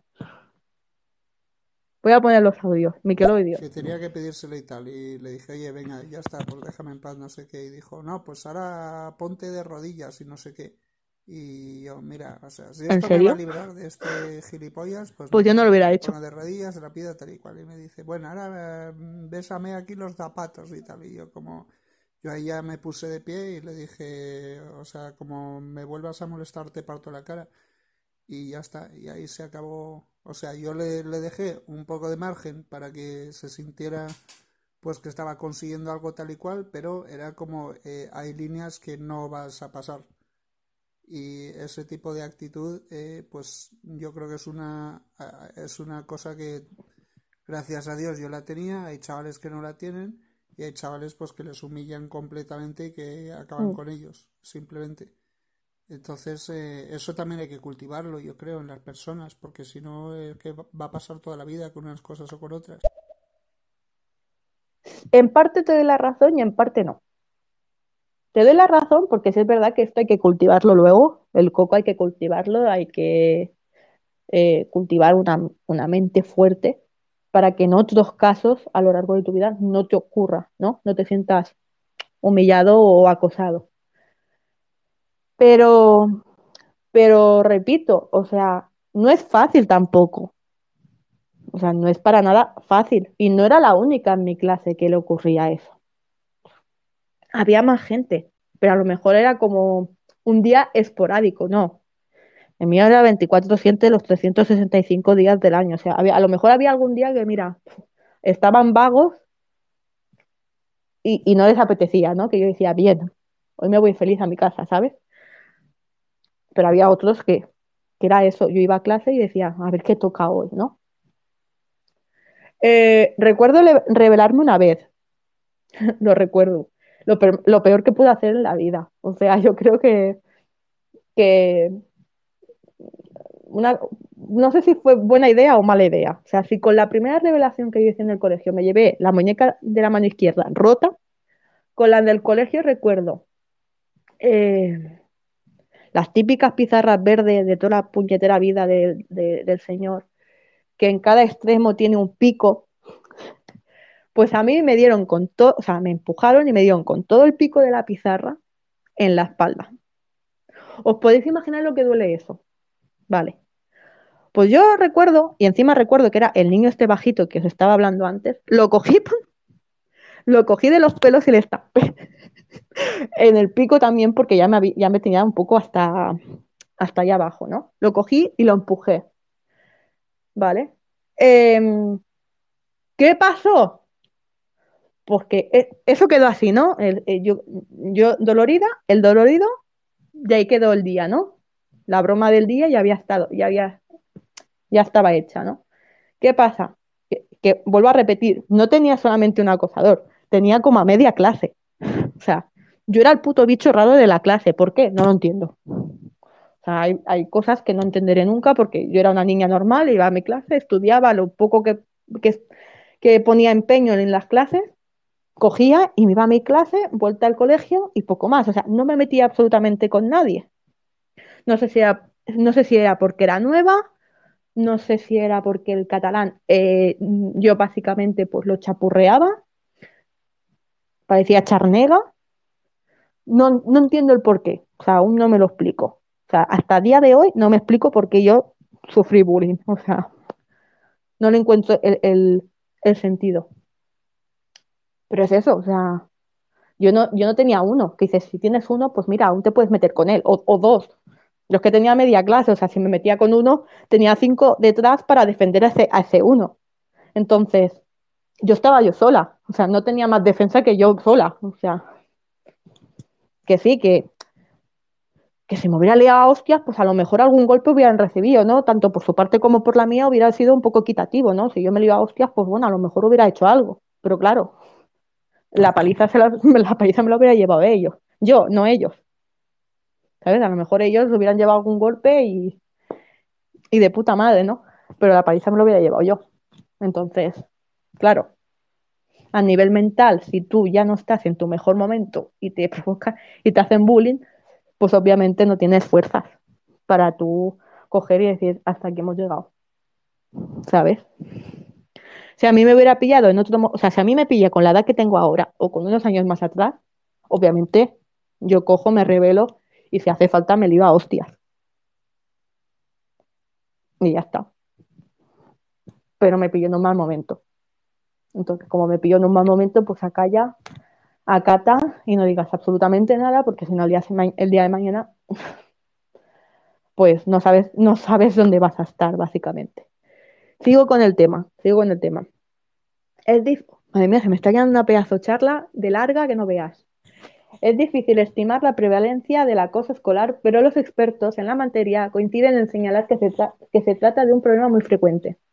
Se estima que entre un 15 y un 50% de los niños y los adolescentes pueden haber sido víctimas de acoso escolar en algún momento. O sea, entre el 15 y el 50%. Poco me parece. Ahí lo dejo, poco me parece. Eh, los datos de prevalencia son muy variables porque depende mucho de los estudios y de los instrumentos que se utilicen. Hay medidas que se basan en lo que dice el alumno, en lo que dice el resto de compañeros, etcétera, etcétera. En todo caso, agrega la mayor parte de las personas que tenemos riesgo de estar expuestas a este problema a lo largo de, la de nuestra vida. Algunos colectivos son más vulnerables y tienen mayor riesgo de ser víctimas de acoso escolar. Son aquellas personas percibidas como diferentes, como los niños con discapacidad, trastornos del espectro, autista, obesidad o dificultades de integración social. Yo no tenía ningún problema de esto. O sea, ya te digo, yo era una niña normal. A ver, estaba, además, en aquel entonces estaba más delgada de lo que estoy ahora. O sea, estaba más, más alta y más delgada. En integración social tampoco es que tuviera porque ya te digo, yo hablaba con absolutamente todo el mundo. Que ellos ya no quisieran hablar conmigo, eso ya era problema suyo. Porque vamos, yo para, o sea, yo problemas para hacer amigos no tengo, porque soy súper sociable, pero si es verdad que si no me apetece hablar contigo, pues no voy a hablar contigo. Las causas que originan el bullying dependen de cada caso concreto, aunque suelen tener unas características comunes. El acosador escolar no tiene empatía y por lo tanto es incapaz de ponerse en el lugar del acosado y ser sensible a su sufrimiento. A ver, esto es de esto es de primero de primaria, ¿sabes? O sea, el acosador obviamente no va a tener empatía por el que le ah, hombre, ya sería raro que te estuviera pegando y te, estuviera diciendo, ¿te duele? ¿Te, ¿Te, encuentras bien? Y te sigue pegando, ¿no? O sea, sería un poco raro. Obviamente los acosadores no tienen empatía. O sea, lo único que están pensando en es, le voy a reventar la cabeza, le voy a hacer el, más daño posible y como, me rechista aún te voy a pegar más, ¿no? Es como si tuviera mentalidad de madre, ¿no? Cuando te dan con la chancla de, y como llores, te doy más fuerte, ¿no? Pues igual. El origen de la violencia del acosador puede venir causado por problemas sociales o familiares. O sea, es lo que este, le estaba diciendo antes a, a Nickelodeon, que el acosador en algún momento también tiene sus problemas familiares o sociales o también ha sido acosado, anterior, anteriormente. ¿No? Y eso provoca en el niño que desarrolle una actitud agresiva y que en la adolescencia, en la adolescencia sea violento. En muchas ocasiones los acosadores son personas que también han sido acosadas. ¿Qué dices tú? Bueno, pero si has sido acosado, no acoses. Pero bueno, hay niños en los cuales, pues cuando se hacen mayores, pues toman otro, otro camino. Otros factores que pueden incidir son una situación socioeconómica desfavorable en casa, poca organización en el hogar o tensiones entre los padres. Es lo que decía yo, en mi, entorno en ese momento tampoco era bueno en casa, eh, pero yo tampoco me convertí en una hija de puta y decir, bueno, pues si yo tengo problemas en casa, los voy a... Toda esa rabia o esa impotencia que yo siento por, por X cosas, venga, a, los que me están atacando les voy a reventar la cabeza, les voy a hacer la vida imposible y toda la rabia que yo tenga en ese momento va a ir canalizada a ellos. No, o sea, yo estaba mal, pero no era la persona que lo fuera a pagar con los demás. Al menos en ese momento. Si es verdad que en otros momentos, pues es verdad que mis, mis mierdas, por así decirlo, las he pagado con personas que no tenían culpa ninguna. Pero en ese momento de instituto, pues no me dio por ahí. O sea, no me, no me convertí yo en una hija de puta que fuera dando palos a diestro y siniestro, ¿no? O sea, no era, vamos, me podía haber convertido en Kill Bill y haber rebanado cabezas y me hubiera quedado prácticamente sola en el, en el colegio, pero no me dio el caso, ¿no? O sea, preferí, preferí pues eso, callarme y, y ya está. ¿Sabes? O sea, vivir, vivir el día a día. Muy interesante la charla, la verdad, y muy importante. Eh, yo creo que también muchas veces influye los otros niños y niñas que hay alrededor, que también son solo testigos. Yo fui a un colegio público que está muy cerca de un colegio marginal y había pues muchos casos. Lo que pasa que bueno, que nosotros eh, éramos los amigos de clase y también pues salíamos juntos, que al final éramos los amigos y siempre que veíamos a alguien a punto de ser abusado, marginado o algo, nosotros le, le metíamos a la, a la patilla. Y al final fue muy enriquecedor porque acabamos pues como chavales un poco más de calle con gente mucho más aplicada y la verdad que funcionó muy bien y al verte incluido dentro de un grupo nadie les hacía nada. O sea que lo que podamos hacer también por la gente alrededor es muy importante. Un saludo.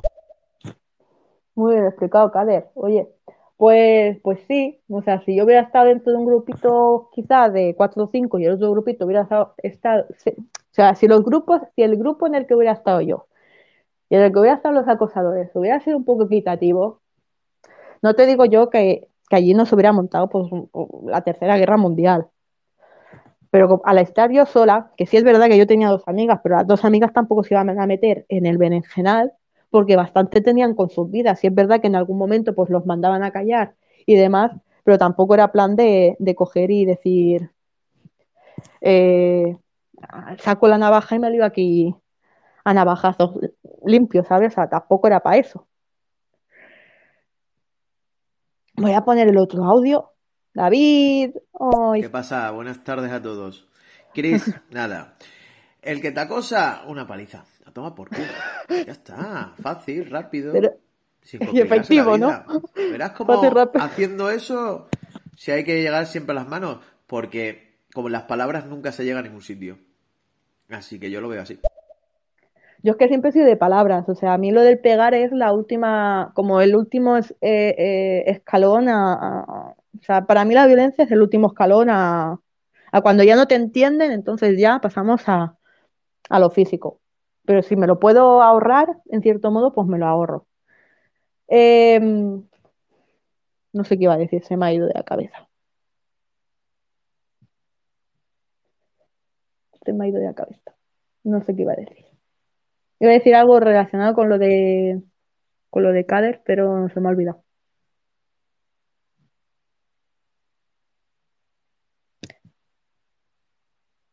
no sé, me volverá, supongo que me volverá a la mente en algún momento u otro. Eh, también influyen factores relacionados con el colegio y los profesionales que allí trabajan. El clima escolar es clave. O sea, si el clima escolar no es, no es, no es favorable, tú ya puedes hacer allí milagros que no, que no. O sea, mi clase y la clase de mayor a la que, o sea, yo iba, cuando yo, o sea, mi clase y la clase mayor a la mía eran las peores clases que había en todo el instituto. ¿eh? O sea, imagínate tú el percal, o sea, los mayores a nosotros liaban unos pipotes. Los, latinoamericanos, no sé si me van a deben estar escuchando, eh, entendiendo con las palabras así españolas o las. O sea, eh, pipote sería que armaban un jaleo en clase alucinante. O sea, eh, de quemar papeleras, de insultar al profesor, de tirarse mesas unos encima de las otros, de... No sé, eh, no se me ocurre más. O sea, e, e, eran bastante problemáticos. Y seguidamente íbamos nosotros, que la mayoría éramos unos santos que íbamos a clase a estudiar para tener un futuro mejor, por así decirlo, y otros iban a, a liar la parda. Entonces, si los mayores hacían eso, imagínate nosotros. Nosotros no llegábamos a, quemar papeleras y estas cosas, no éramos tan, tan chungos, pero, pero si insultábamos a profesores y hacíamos, y había peña que hacía bullying a una profesora de, a la que nos hacía física y química, vamos, mm, eh, le pusieron el mote de sapo, la insultaban, eh, hubo peña que le reventó las ruedas del coche, o sea, Mm, no éramos de lo peor, pero ahí estábamos, ¿sabes? rozando el límite. Entonces, como para decir tú algo en clase, ¿sabes? Tú, tú representas que ya te ponían en la lista negra y eras, el siguiente. Entonces, bueno, el clima escolar tampoco era muy bueno. Em, vale, sigo. ¿Qué, ocurre cuando a ti te hacen bullying eh, o qué efectos tiene en ti cuando te hacen bullying en el colegio o en el instituto o, demás? Tienes pruebas de memoria. Esto ya me venía a mí de antes del bullying. ¿eh? O sea, yo he sido Dori toda mi puta vida. Dificultad en la concentración y atención y descenso del rendimiento escolar. Yo recuerdo en cuarto de la ESO, que era el último curso,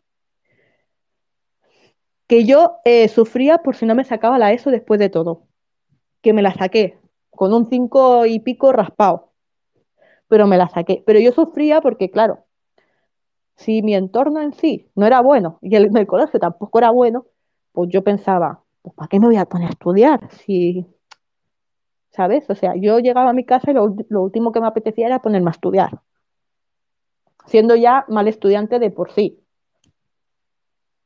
Luego, pues también puede provocar depresión, ansiedad, irritabilidad, falta de apetito, dolor de cabeza, malestar generalizado, cansancio, sensación de ahogo, etcétera, etcétera. ¿Eso qué, eso la ha provocado? La ha provocado el salir del instituto. Yo en ese momento, pues si tenía ansiedad o irritabilidad o falta de apetito o dolor de cabeza, etcétera, yo no era consciente, básicamente. O a lo mejor lo tenía, pero no sabía qué era. O sea, no le ponía un nombre. No, no sabía eh, los síntomas de cada cosa. Entonces, bueno, pues si tenía depresión o ansiedad en ese momento, pues no era consciente de ello. Hasta día de hoy, básicamente. Que es cuando te das cuenta de, de todas las cosas. Dificultades para dormir, pesadillas o insomnio. Esto lo llevo teniendo yo desde los 14 años. Bueno, no, mentira, desde los 12 años que yo tengo falta de sueño. O sea, mis ojeras, las ojeras que yo tengo son crónicas ya. O sea, no son de ahora que tenga yo dificultades para dormir, o insomnio, o ansiedad, no. Mis ojeras vienen desde que yo empecé básicamente en el instituto, porque yo tenía pesadillas por las noches. Entonces, pesadillas donde, donde los acosadores venían a por mí. Y yo me levantaba y, me levantaba súper mal, como que había noches en las cuales básicamente yo iba al instituto sin dormir o durmiendo una mm, puñetera mierda. O sea, a lo mejor yo dormía dos horas por las noches. Que yo tendría que haber ido al psicólogo mm, en el instituto, sí, obviamente. No tendría que haber solamente ido a ver a la psicóloga del instituto, yo tendría que haber ido a un psicólogo eh, con mi terapia, con mis horas y todo el rollo. ¿Por qué no fui? Pues porque lo dejé pasar, básicamente. ¿Qué pasa? Que eso lo vas acarreando en tu adultez, por así decirlo, y pues te ves con un montón de traumas, los cuales tienes que solucionar porque si no, no puedes seguir con tu puñetera, o sea, no puedes seguir con tu vida. Porque todo te afecta, todo te influye a, a básicamente a las relaciones que tú tengas, o sea, a las relaciones que tú tengas en tu vida, eso, todo lo que hayas pasado en tu infancia, adolescencia, te influye. Y quien diga que no, miente, te influye, sí o sí. A no ser que tú le hayas puesto remedio en el momento que le, que le tenías que poner remedio. Si no es así, todo eso te influye. Luego también te puede, eh, te puede influir en, en aislamiento social, apatía o introversión. Mantenerse en estado de, de alerta constantemente. No querer ir al colegio, no, ni juntarse con otros niños. Faltar al colegio de forma recurrente. Yo eso nunca lo hice. O sea, aun habiendo, aun siendo para mí el instituto un infierno, yo nunca falté ningún día. A no ser que estuviera realmente eh, enferma, que dices, bueno, entonces tengo que faltar. Pero si no, no falte ni un solo día. ¿Qué dices tú? Pues eres tonta. Porque si estando en tu casa estás mejor que en el colegio, haces todo lo posible para quedarte en tu casa, ¿no?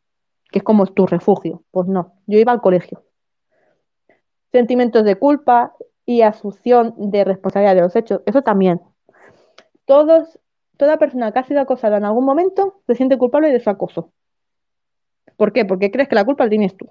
Cuando no, en ningún caso la culpa la tiene él, la víctima, sino que la tiene el acosador, que es el que está haciendo la vida imposible a, esa persona, a su víctima. En ningún momento la culpa la tiene el, el que está sufriendo el acoso. Luego también conductas de huida y evitación. Yo evitaba sobre todo ir a los alrededores del instituto y porque sabía que muchas tardes eh, la pista de fútbol y básquet se quedaba abierta al público, por así decirlo, yo sabía que allí estarían. O allí, muchos otros se juntaban en los parques justamente debajo de mi casa, o en el parque mm, dos calles más allá, entonces yo evitaba pasar por esas calles.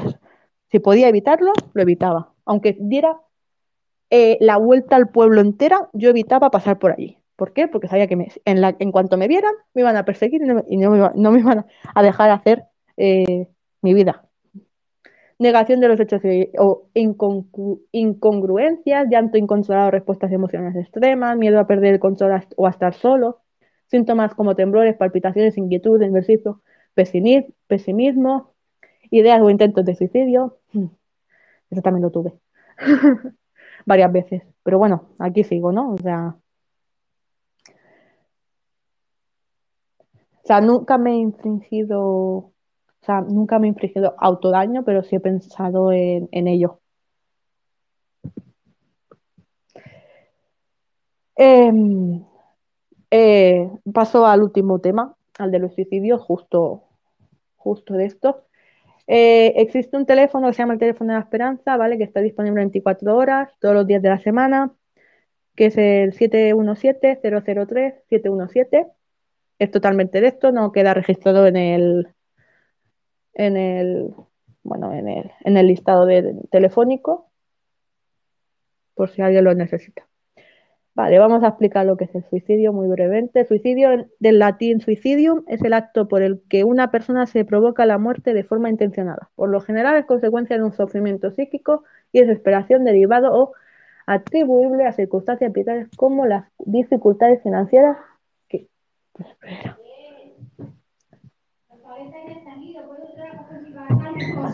Espera.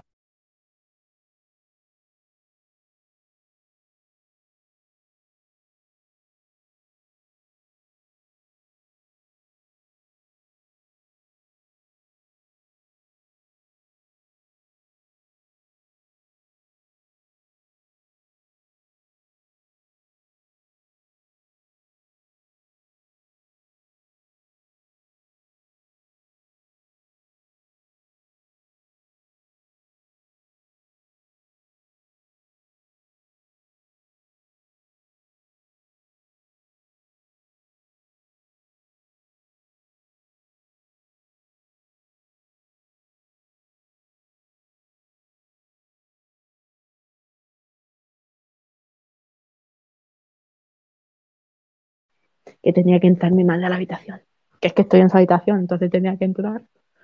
Eh, digo, pues, te, pues me, me, silencio porque si no la vais a oír todos por aquí, aunque por muchos cascos que lleve. Eh, pues lo que iba diciendo. Por lo general es consecuencia de un sufrimiento psíquico, desesperación derivado o atribuible a circunstancias vitales como las dificultades financieras, los problemas en relaciones interpersonales, soledad o el acoso psicológico.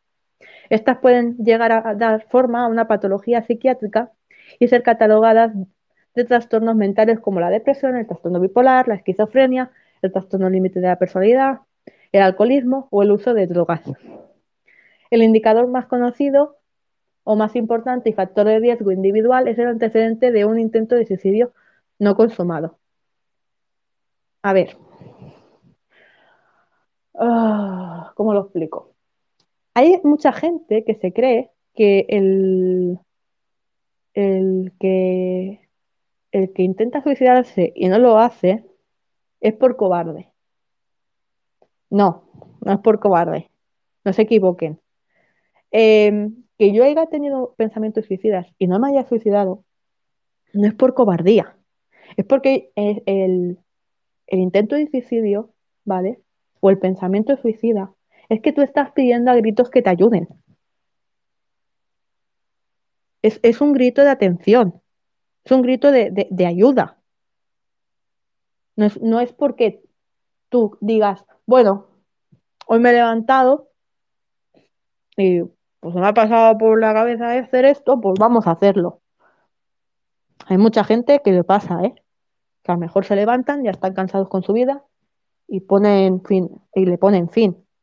No, en mi caso no. En mi caso era un grito de ayuda, de que alguien se diera cuenta de lo que yo estaba sufriendo y, me, simplemente me preguntara, ¿estás bien?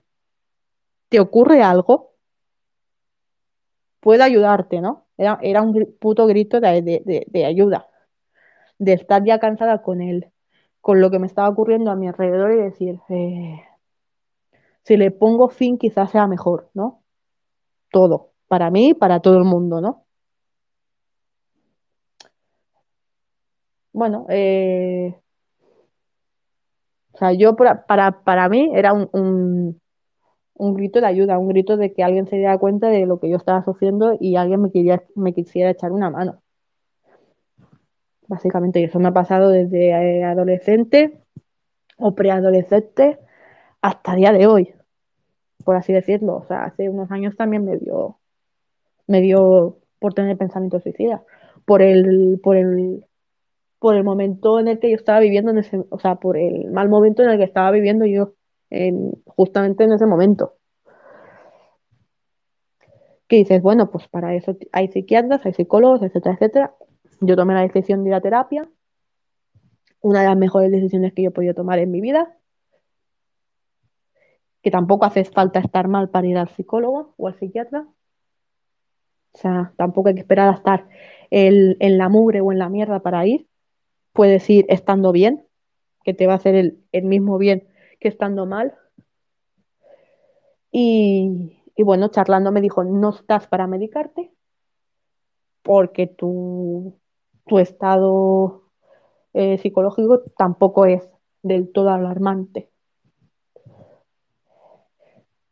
Eh, lo que podemos hacer para ayudar a una persona que está que tiene estos pensamientos busca, busca señales de alerta, ¿vale? No siempre puedes saber cuando un ser querido o un amigo está pasando en un, en, está pensando en suicidarse. Sin embargo, estos son algunos signos frecuentes. Hablar sobre hablar acerca del suicidio, por ejemplo, hacer afirmaciones como voy a matarme, quisiera estar muerto, desearía no haber nacido, etcétera, etcétera.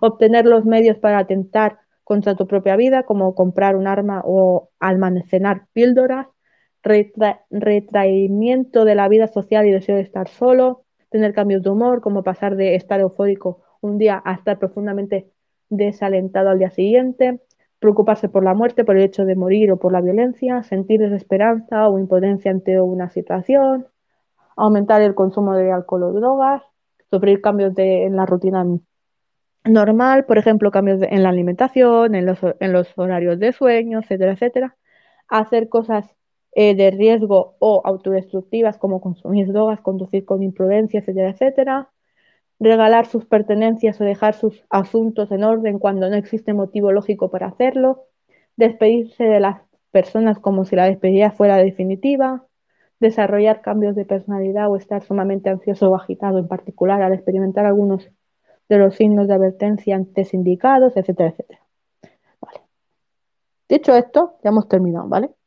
Al menos la información que yo tenía guardada o que yo había buscado, ya la hemos terminado. Dicho esto, eh, habrá gente que le haya sorprendido ciertas cosas de las que yo he contado aquí. La verdad es que ni me va ni me viene, me da exactamente igual. Esto ya lo había contado yo. Todo lo que he contado hoy lo había contado en otra charla que tuve con, con una compañera aquí de estéreo, hablando también sobre el bullying. Eh, hay cosas que deberían contarse y hay cosas que no. Yo soy una persona que, bueno, pues tampoco tengo pelos en la lengua a la hora de, explicar algo. No sé, soy, soy de esas personas que a lo mejor te conoce de, mm, cinco minutos y ya te ha contado su vida entera. No sé si estará bien o mal hecho, pero yo he sido así siempre y así seguiré, como dice la canción. Em, no sé si alguien tiene alguna opinión más sobre el tema. Sí, es verdad, o sea, yo soy de esas personas que a lo mejor me conoces de 10 minutos y ya te he contado media vida. Mm, pues, pues que soy así. No, quizás debería cambiarlo porque pues eso tampoco me ha llevado, ¿sabes? No me ha llevado tampoco por, en, en, cierta, en, cierta, en ciertos momentos tampoco me ha llevado por buen camino, pero bueno, porque luego la gente pues lo puede tomar como una manera de, de hacerte daño, ¿no? Porque tiene demasiada información sobre ti, tiene tus puntos débiles, por así decirlo, o tus puntos fuertes y siempre puede utilizar los débiles para hacerte daño. Pero bueno, que eso tampoco viene al caso. Eh, no sé si alguien tiene algo que decir antes de que, de que cierre ya el directo que llevo aquí desde las cuatro y cuarto y ya me duele el cuello. No sé si alguien tiene que decir algo. Bienvenidos a todos que no se les saluda durante todo el, live. Bueno, he dicho, bienvenidos a los que están. Hola, Mr. Nuggets, Karen, Edu, Manu o Manuel y, mi, y Miquel Odion. Bienvenidos a todos los que habéis estado por aquí, a todos los que habéis escuchado la charla de principio a fin. Os lo agradezco. Mm, no sé cuál será el tema siguiente del miércoles. No, no lo he pensado aún. No sé, elegiré algo que no tenga tanto que ver conmigo, porque si no al final os voy a contar aquí todo lo malo que me ha pasado a lo largo de mi vida y tampoco es plan. Pero no sé, pensaré algún tema así de esto. No sé. Le daré una vuelta. Como tengo días para pensármelo, le daré una vuelta y, y os lo haré, ya lo publicaré y os lo haré saber. Yo es que he entrado tarde, si no hubiera dicho algo, entonces, bueno, pues ya lo he dicho. Bueno, pues si te apetece te lo escuchas desde el principio. Tú por eso lo sufras. Ahí están. Se quedan guardados. Eh, bueno, has entrado tarde. Has entrado desde casi el principio de la charla. O sea, tampoco te has perdido mucho. Eh, pues eso, no sé qué opinión tenéis sobre, sobre... O sea, llevo desde las cuatro, o sea, tampoco te has perdido mucho. Has escuchado casi hora y media de, charla. Eh, no sé qué opináis sobre el tema de... Ah, bueno, espera, que no he, terminado. Que os he dicho que os tenía noticias sobre ello. Espérate. Espérate que me las había guardado aquí en una, carpeta. Espérate. Es que yo, es que es que, vamos, podría estar, podría ser redactora de algún periódico o algo, no me lo he planteado, pero podría llegar a serlo. Eh, espérate. Vale, ¿era aquí? A ver. Vale. Eh, ¿Dónde está la otra, la otra noticia? También lo que me interesa es lo de la estadística que leí. Que le, leí una estadística, o sea, ayer leí una estadística que es que me dejó flipando, ¿vale? Que ya la había visto en las noticias, pero ayer eh, me la leí, o sea, me leí la noticia como más en profundidad Y resulta que desde el 2020, ¿vale? Hay muchos más casos de suicidio que de COVID. Ojo al dato. O sea, el, el suicidio es la pandemia silenciosa eh, de, de estos dos últimos años. Espérate un momento, ahora no encuentro, me cago en la leche. Que os voy a decir los casos que había exactamente y ahora no los encuentro. Eh, ¿y por qué no me sale? Puta rabia.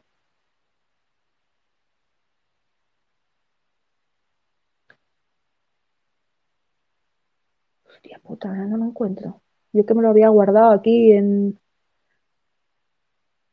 Es que en el historial no me sale. ¿Por qué no me sale en el puto historial? Yo digo muchas palabrotas cuando me enfado, ¿vale? O cuando encuentro alguna cosa. Ya es normal en mí. A ver. Espera, lo volveremos a buscar. Casos de suicidio. Suicidios.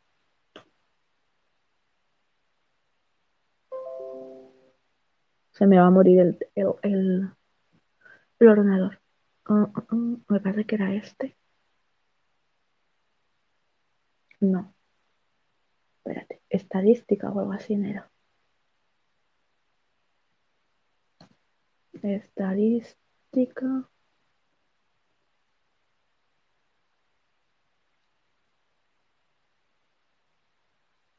Vale.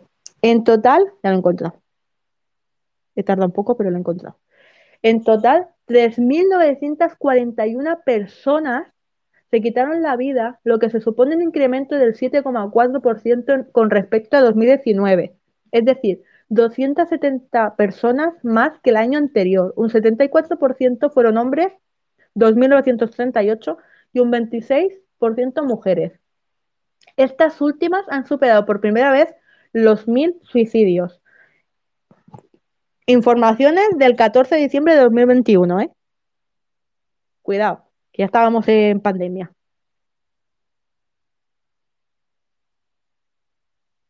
Y, y le vi, es que no lo encuentro ahora, pero vi una comparación de los casos de COVID, cuando empezó el COVID, en 2020, con los casos de suicidio, y era mucho más alta la, la de... A ver si encuentro la foto y luego la, la publico en Instagram. Que era mucho más alta la, o sea, la columna de los suicidios con la columna del COVID. Y yo os iba a hablar sobre esto, ¿vale? Que eh, han subido los casos de suicidio entre policía y guardia civil. Han subido un 54%, ¿vale?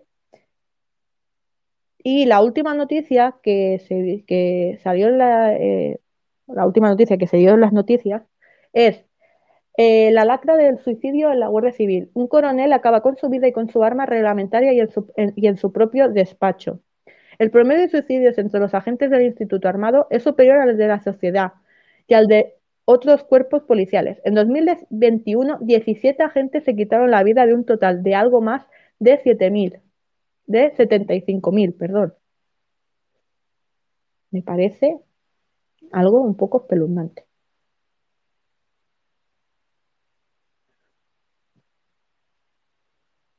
Y luego, una noticia favorable es que, joder, espérate un momento, es que, vale, hemos salvado muchas vidas, ese es el titular, ¿vale? Así trabajan los tres agentes dedicados a evitar suicidios en la policía. Hace ocho años fundaron la iniciativa Vive CNP, desde, la que velan 24 horas al día y 365 días al año por la salud mental de sus compañeros. Me parece una propuesta chapó, chapó. Hace ocho años José Antonio López Tamarit, policía y psicólogo, empezó a recopilar junto a Roberto y Rafael, dos amigos, también agentes como él, destinados en Galicia, noticias y publicaciones sobre suicidios en el cuerpo nacional. Pronto se, percataron de que todos los meses aparecía un nuevo caso de un compañero que se quitaba la vida. La inmensa mayoría con su arma reglamentaria. Llevaba dos décadas en el cuerpo. José Antonio había podido comprobar cómo entre en el, el 2000 y aquel entonces, 2014, 119 se llegaron a quitar la vida, algunos muy cercanos. Era ya un problema que les preocupaba, pero sobre el cual existía mucho miedo a hablar por temor a resultar estigmatizados. Omitiéndolo se, quería evitar el efecto llamada, y así se actuaba tanto entre los agentes como en la dirección general del cuerpo. O sea, era mejor como callarlo, no decir nada y dejarlo pasar, ¿no? Se ha quitado la vida, pues se ha quitado la vida. O ese, eh, ese compañero tiene problemas eh, de salud mental, bueno, pues lo dejamos pasar, ¿no? Es como que está mal, está mal hablar de, de, salud, mental cuando no debería ser así. O sea, decir que estás mal o que vas a terapia o que tienes depresión o ansiedad o, o yo qué sé, o yo qué sé, una depresión, ansiedad, eh, malestar o, que sufres X, X enfermedad, es que está como mal visto aún. Mira, he encontrado la franja esta que os decía. Luego la publicaré. Mira. Em, además, los casos de suicidio se han incrementado eh, en, o sea, se han incrementado en gente mayor. O sea, de los 40 hasta los 60 años es el, grado de edad en el cual han, se ha incrementado. O sea, no diréis, no, se ha incrementado en los jóvenes también. Pero el caso, en los casos en los cuales se ha incrementado más es a partir de, de los 40 a los 60 años. O sea, no es tanto los jóvenes que los mayores.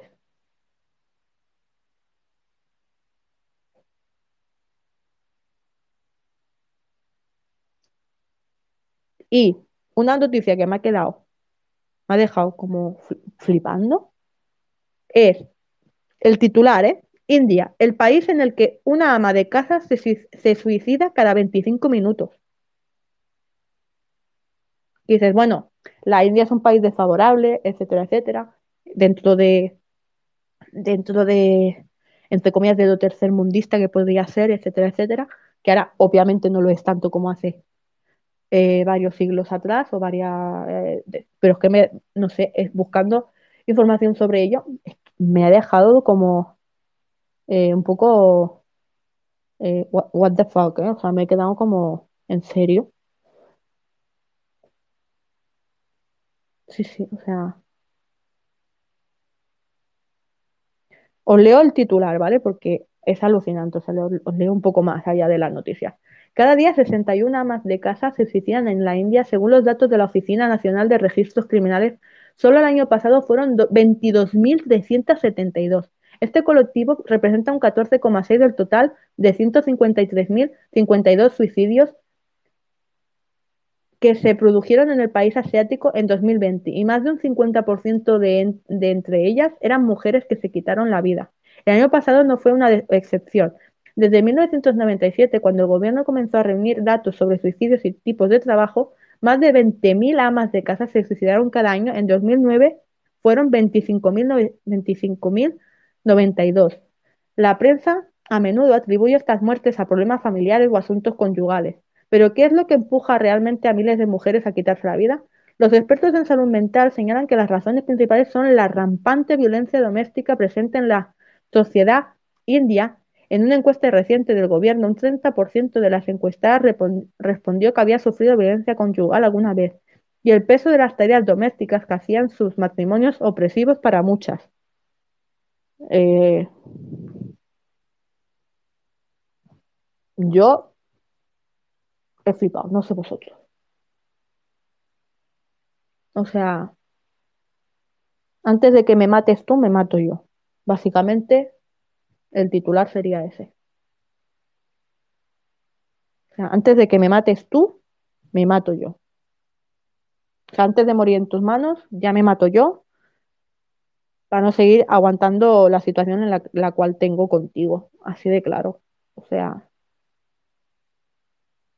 no sé. Sé que la India, bueno, pues mm, quizá ya tiene bastantes problemas sociales en sí, pero es que yo cuando he leído la noticia digo, joder, si es que Básicamente esto también pasa en España y España está mucho mejor que la India en, muchos aspectos, ¿no?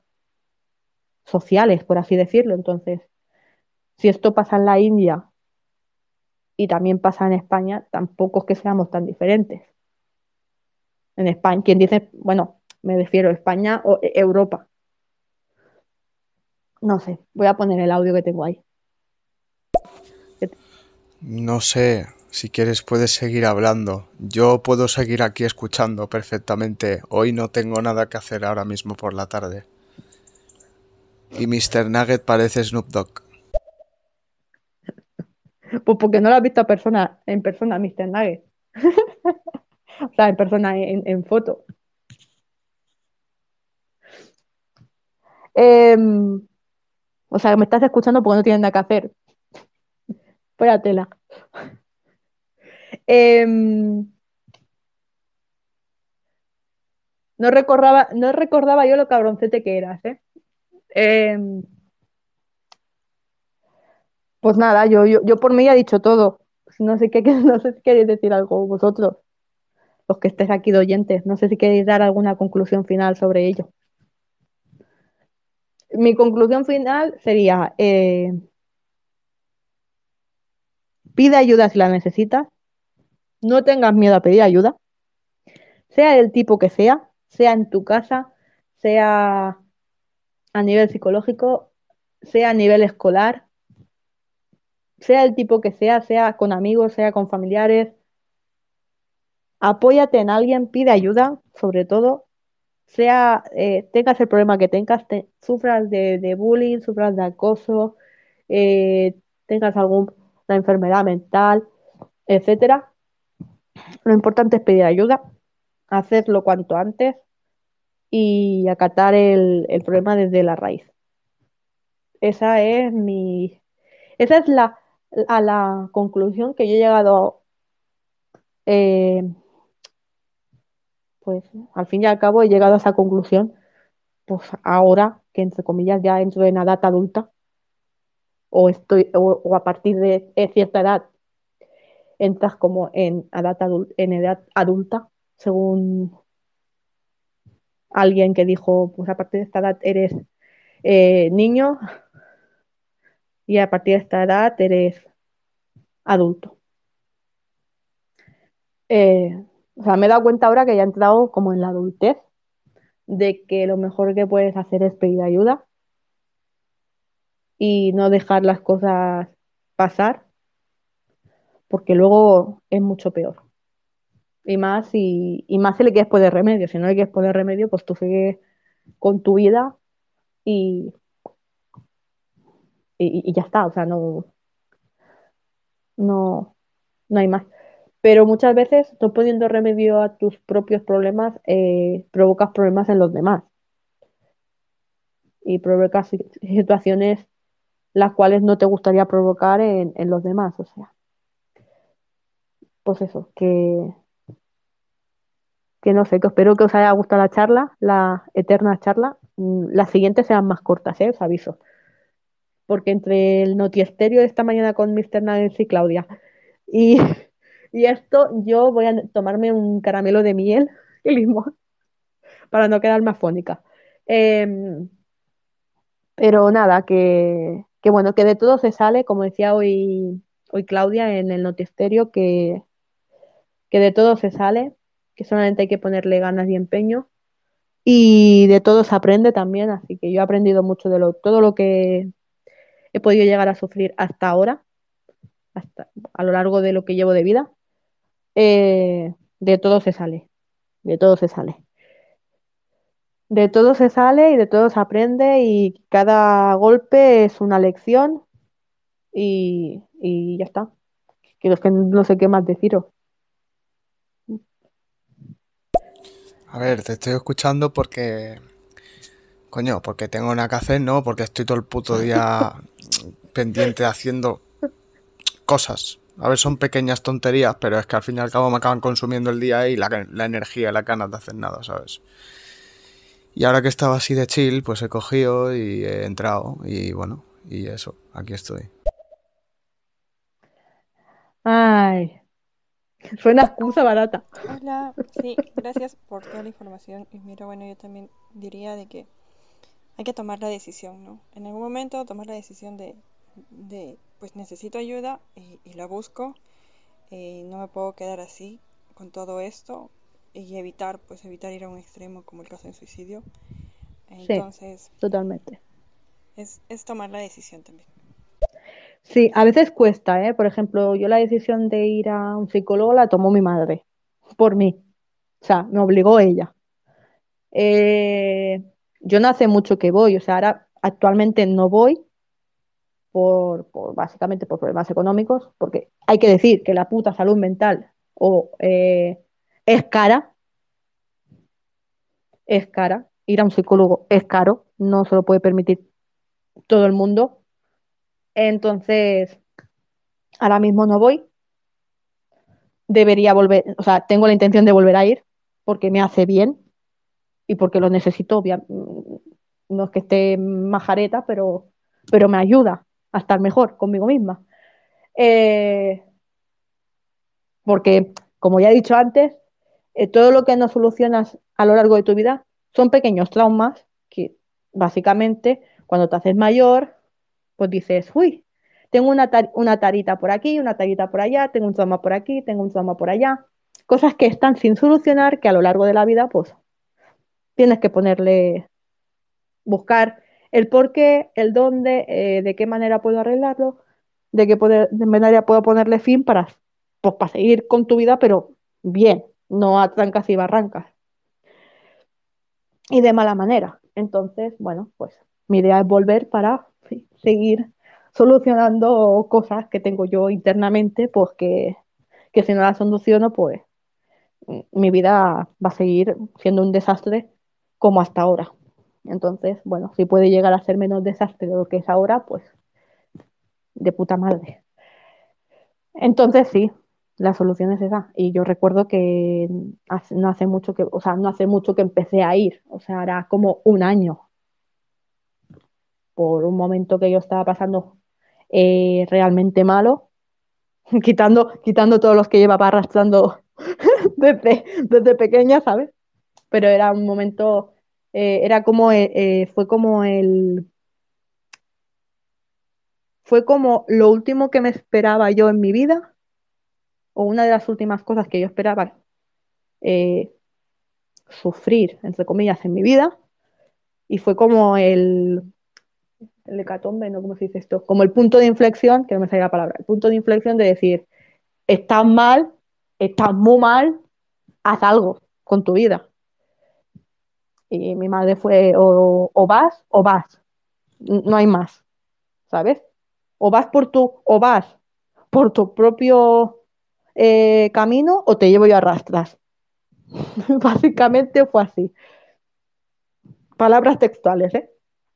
Entonces, bueno, pues fui, estuve X, tiemp- X meses y lo tuve que dejar por eso, porque no podía seguir pagando la terapia. Por muy barata que me la dejara, no podía seguir pagándolo. Entonces, fue como pues te voy a dejar marchar y cuando pueda, pues mm, ya volveré, ¿no?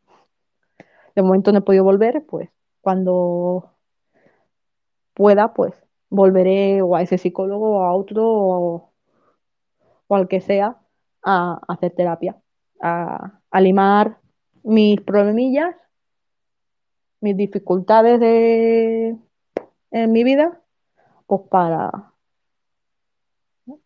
para estar mejor conmigo misma. Conmigo misma y poder estar mejor con la gente que me rodea, también es verdad. Porque claro, todo lo que tú hayas sufrido también provoca que a lo mejor las relaciones que tienes con la gente pues no sean las más adecuadas.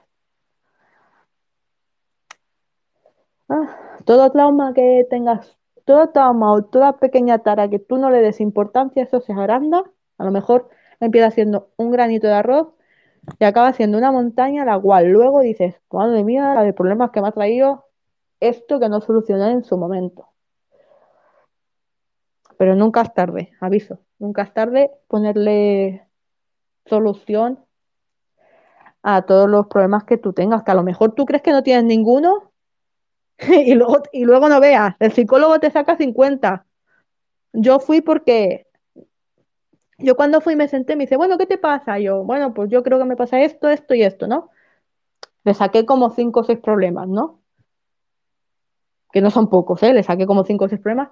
Y el tío empezó, bueno, pero es que a raíz de esto tienes esto, y a raíz de esto tienes esto, y a raíz de esto tienes esto, y a raíz de esto tienes esto. Y yo pensando, joder, madre mía, pues yo pensaba que estaba bien, ¿no? O sea, de cinco problemas que yo sabía personalmente que tenía, me sacó como 20. Y yo pensando, joder, pues menos mal que he venido, ¿no? Porque si de esos cinco que yo pensaba que tenía, tú me has sacado 20 y yo no hubiera venido, a la que me hubiera dado por venir, mm, tengo 50, ¿sabes? Hubiéramos trabajado. Y recuerdo un ejercicio que me hizo que era el ejercicio de la isla, de tu isla, que era, y ya terminó la charla, que era dibujar una isla como con tres dragones y cada dragón era como un, por- un problema grave el cual solucionar, ¿no? Ponerle nombre al dragón, el que fuera, ¿vale? No hacía falta que, era, que fuera el problema grave, no, no- hacía falta que le pusieras as- ansiedad, no sé qué, no sé cuánto, sino un nombre inventado, ¿vale? Y luego una isla en la cual tú te encontraras segura y todo lo que te hacía feliz, ¿no? O todas las cosas que tú creías que tenías buenas. Y luego eh, argumentar eh, por qué cada dragón tenía ese nombre y a qué eh, problema se acarreaba, ¿no? O, qué problema llevaba consigo. Yo pensé, yo, yo empecé a apuntar cosas de buenas, saqué las justas, porque es una persona que le cuesta mucho eh, buscar cosas buenas de una misma. Yo encuentro todo lo malo, de lo bueno, lo justo. ¿Por qué? Pues no lo sé. Supongo que, que a una le cuesta sacar cosas buenas de sí misma, no lo sé. ¿Vale? De malas encontré las que te, las que te puedas imaginar y más.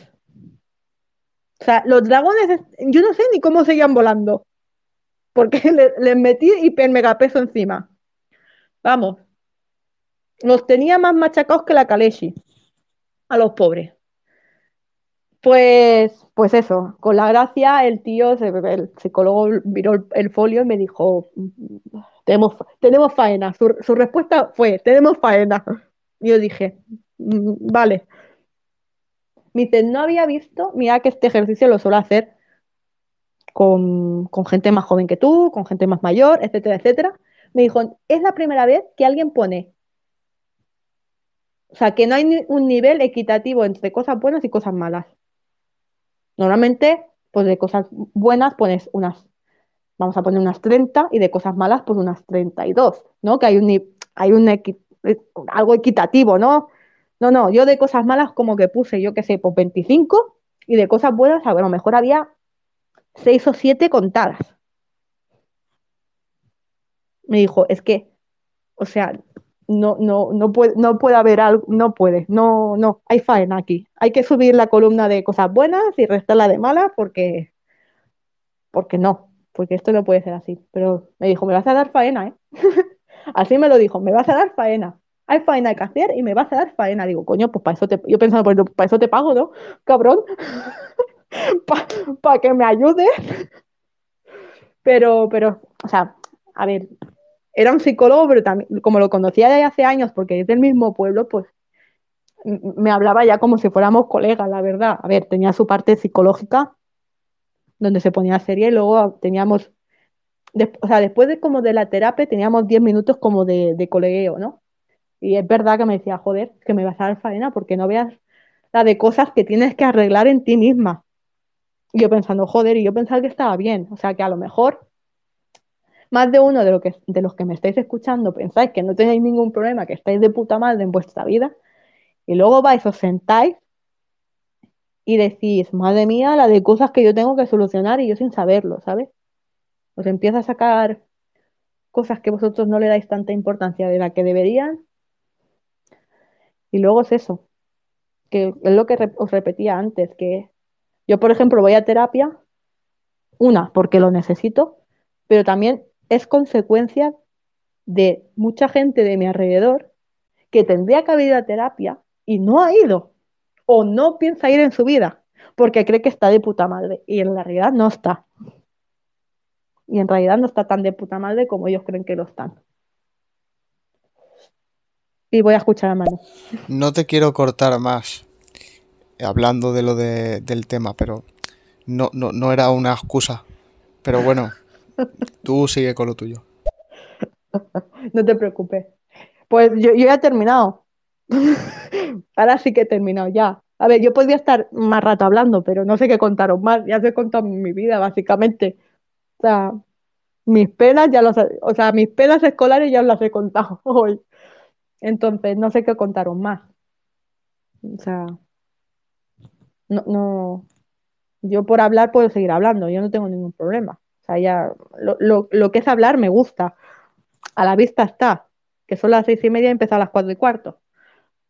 Pero, pero es que no sé qué contaros más. Entonces, no sé si alguien quiere opinar. No sé si alguien quiere decir algo al respecto del tema o me quiere dar alguna idea para el siguiente, oye. Yo encantada. Si alguien me da la siguiente idea para la cual hablar en el siguiente programa o en el siguiente show, pues que me la dé, ¿eh? yo encantada. Si no la aplico para el siguiente, pues para el, siguiente. Si alguien tiene alguna idea de la cual quiere que hable, busque información y, y pasemos aquí un rato agradable, pues estoy abierta a proposiciones de charlas, ¿eh? No penséis mal. De lo otro, nanay. Ya tuve bastante por aquí, por este, por este. Voy a beber agua. Ya empiezo a tener garraspera. Pues nada. Nadie tiene nada que decir. No sé qué opináis sobre, no sé, estoy, estoy ahí chinchando a ver si habláis, pero no, no sé qué opináis sobre el tema de la última noticia que ha salido sobre el suicidio de la chica esta que dejó una nota a su madre. A ver, espérate. Eh, que no me acuerdo cómo se llamaba la chavala. Ah, Me cago en la leche. Mm, con, espérate, voy a poner suicidio colegio. Em,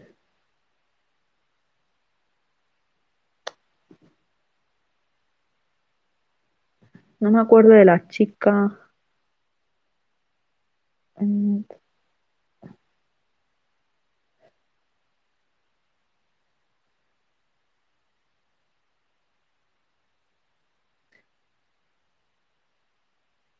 No me acuerdo de la chica esta que se, se suicidó hace poco. No sé si conocéis la noticia, que se suicidó hace poco, que dejó una nota a su madre que, que ya no podía más. Ah, no la encuentro. A ver, voy a poner.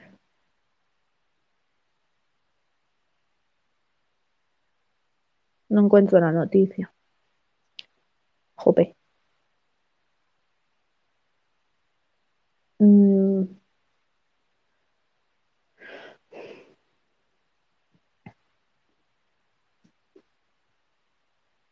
pues no encuentro la noticia.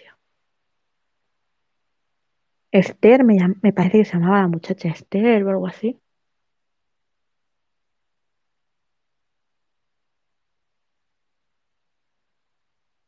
No me acuerdo. A ver, voy a poner 2021. Porque no sé si era 2021 o, o ya era 2022. Se me está moviendo el ordenador. No te voy a ir a cargar,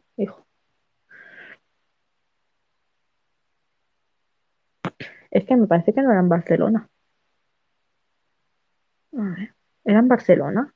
No, en Barcelona no fue, me parece, o sí. ¿Fue en Barcelona? No, ¿de cuándo es esta noticia? A ver. Yo diría que no, que no era Barcelona. Mientras que la encuentro voy a poner el audio. Hola. Pues no sé cuál sería la mejor charla para, o sea, el mejor tema para la mejor charla. no sé lo que digo. eh, Yo- para la próxima charla y eso, pero Te entendido. Te entendido, te no entendido. sé si con esto quieres decir, lo digo porque acabo de entrar, que estás terminando el esta charla. Sí, estoy por terminando. saber, porque me Ah. llamó la atención y bueno, por si eso pues involucrarme más o menos, vaya. Es que no quiero incordiar ni molestar.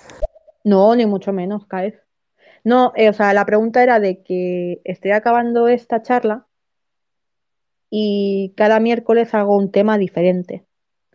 Y, no sé exactamente de qué hablar en la siguiente charla. O sea, tengo varias ideas, pero no tengo una hiper mega concreto. Normalmente hago que los temas tengan una corre, o sea, una, una correlevancia, no sé si dice eso, una, bueno, que vayan correlativos entre unos y otros, ¿no? Por ejemplo, el primero fue la ansiedad, el... Hostia, no me acuerdo ni de lo que he hablado, imagínate. El primero fue de la ansiedad, sí, espérate, sí, correcto. Sí. Luego vino la depresión y ahora ha venido el acoso, el bullying y el suicidio. Y no sé cuál sería la siguiente. Normalmente busco que tengan, pues eso, una, un- una correle, o sea, que vayan como correlativos, unos, un tema con otro. Entonces no sé con cuál seguir. Claro, se me ocurre el maltrato, pero tanto psicológico como físico. Pero no sé, no sé si sería el que el que quedaría bien correlativo a este. Así que no lo sé. Le voy a dar una vuelta. Voy a consultarlo con la almohada. Y ya pues supongo que mañana lo, pondré. Mañana pasado lo pongo. Lo dejo ya programado y demás. Pues no sé si alguien quiere decir algo. Y si no, pues ya sí que sí, corto. Corto y, cambio hasta, hasta mañana por la mañana que hago el notisterio con, con Claudia y con Mr. Nuggets a las 12, hora española. Para mí, a las 11, hora canaria, y a las 6 de la mañana, hora, me parece, eh, Latinoamérica y Estados Unidos, me parece, si no me equivoco. Y ya está. Muchas gracias a todos los que habéis estado por aquí escuchando. Espero que os haya gustado. Si os gusta este tipo de, de show, pues eh, son todos los miércoles a las 4 y cuarto de la tarde, hora española. Y están, están los dos programas, tanto el de la ansiedad y el de la depresión, guardados ahí, que los podéis escuchar si os apetece. Y, y Kais, a ver qué me cuenta A Kais. ver, es que claro, yo, si te tienes que ir, entonces no.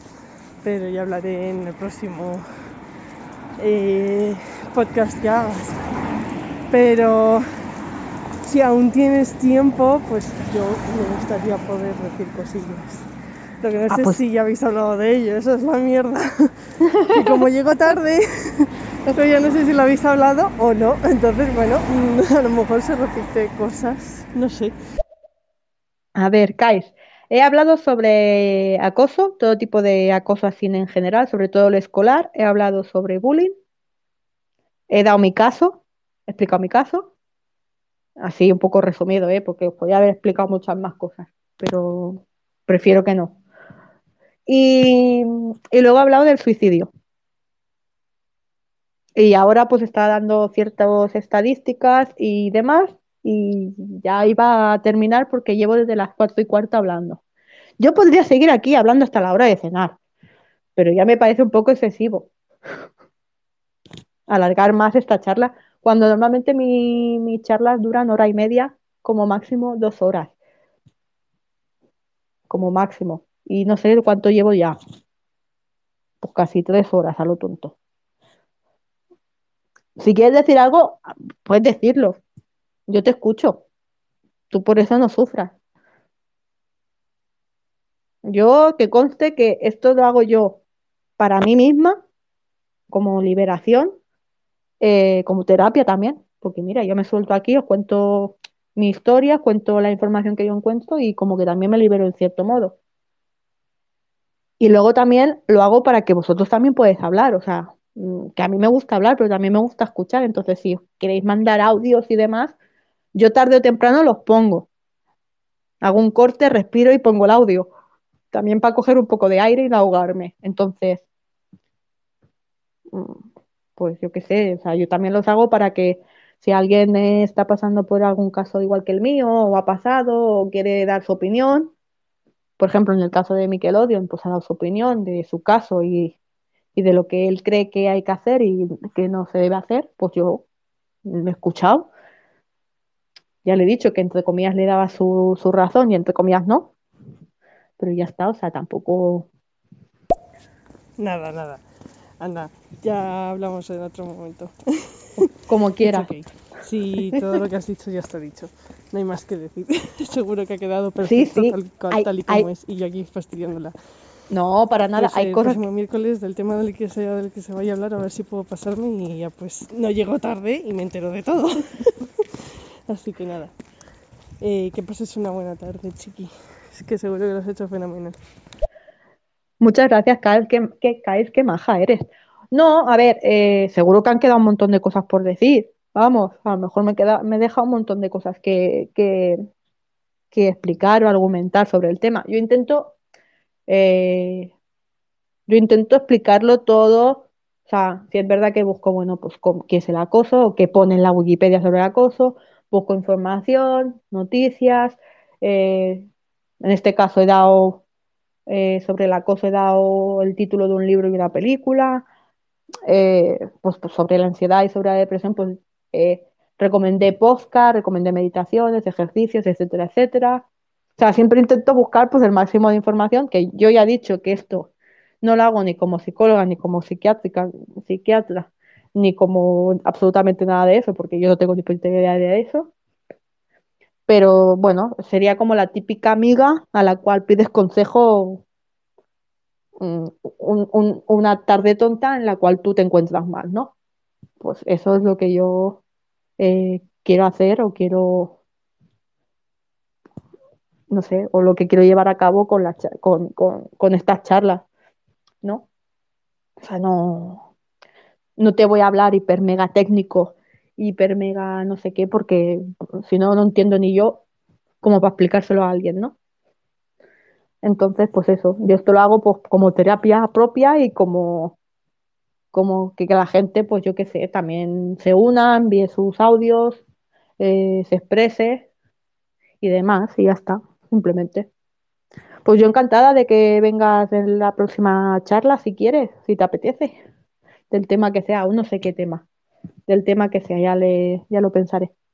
Y si te has perdido la charla, tú no te preocupes que esto lo puedes escuchar por diferido, la puedes escuchar entera y en el próximo y el próximo miércoles, pues yo encant- si quieres hablar de alguna cosa de este tema, lo puedes hacer. Aunque el tema sea de otro, tú puedes hablar de este tema si te apetece. Al final de, del show me dices, ay, pues mira, me escuché el show del miércoles pasado y se me ocurrieron varias cosas y me las dices. Si ahora no te apetece, pues que conste que yo te he dejado tu, tu espacio para que te expreses. Si no te apetece ahora porque a lo mejor no puedes, pues en el siguiente lo podéis hacerlo. O sea, yo no muerdo ni me como a nadie, al menos por el momento. Entonces, de momento no soy Demogorgon. Quién sabe si dentro de unos años mm, me convierto en ello. Pero, pero vamos, que podéis hablar, que no, no sintáis cohibidos. Y ya está, no voy a decir nada más. Ahora sí, que me voy ya. Voy a hacer ot- ot- otras cosas. Eh, pues nada, Juanpa y Nickelodeon, ahí aguantando hasta el final. A Juanpa ni siquiera le he escuchado hoy. También ha estado en el show de, del Notiesterio, que me parece que te he visto por allí, y no ha dicho nada. Hoy está en modo, en modo oyente y no quiere decir absolutamente nada. Bueno, pues nada, ahora sí, ahora sí que me voy ya, que van a ser las 7 y tengo cosas que hacer también, así que nada. Eh, os espero eh, mañana con el Noti Estéreo a las 12 y el miércoles que viene pues a las 4 y cuarto. ¿Vale? Chao, chao. Que paséis un buen miércoles. Ya no sé en qué día vivo. Un, un buen miércoles, lo que queda de miércoles. Y nada, que tengáis una buena semana. Y, ya está. Nos vemos mañana en el Noti Estéreo con las noticias. Chao.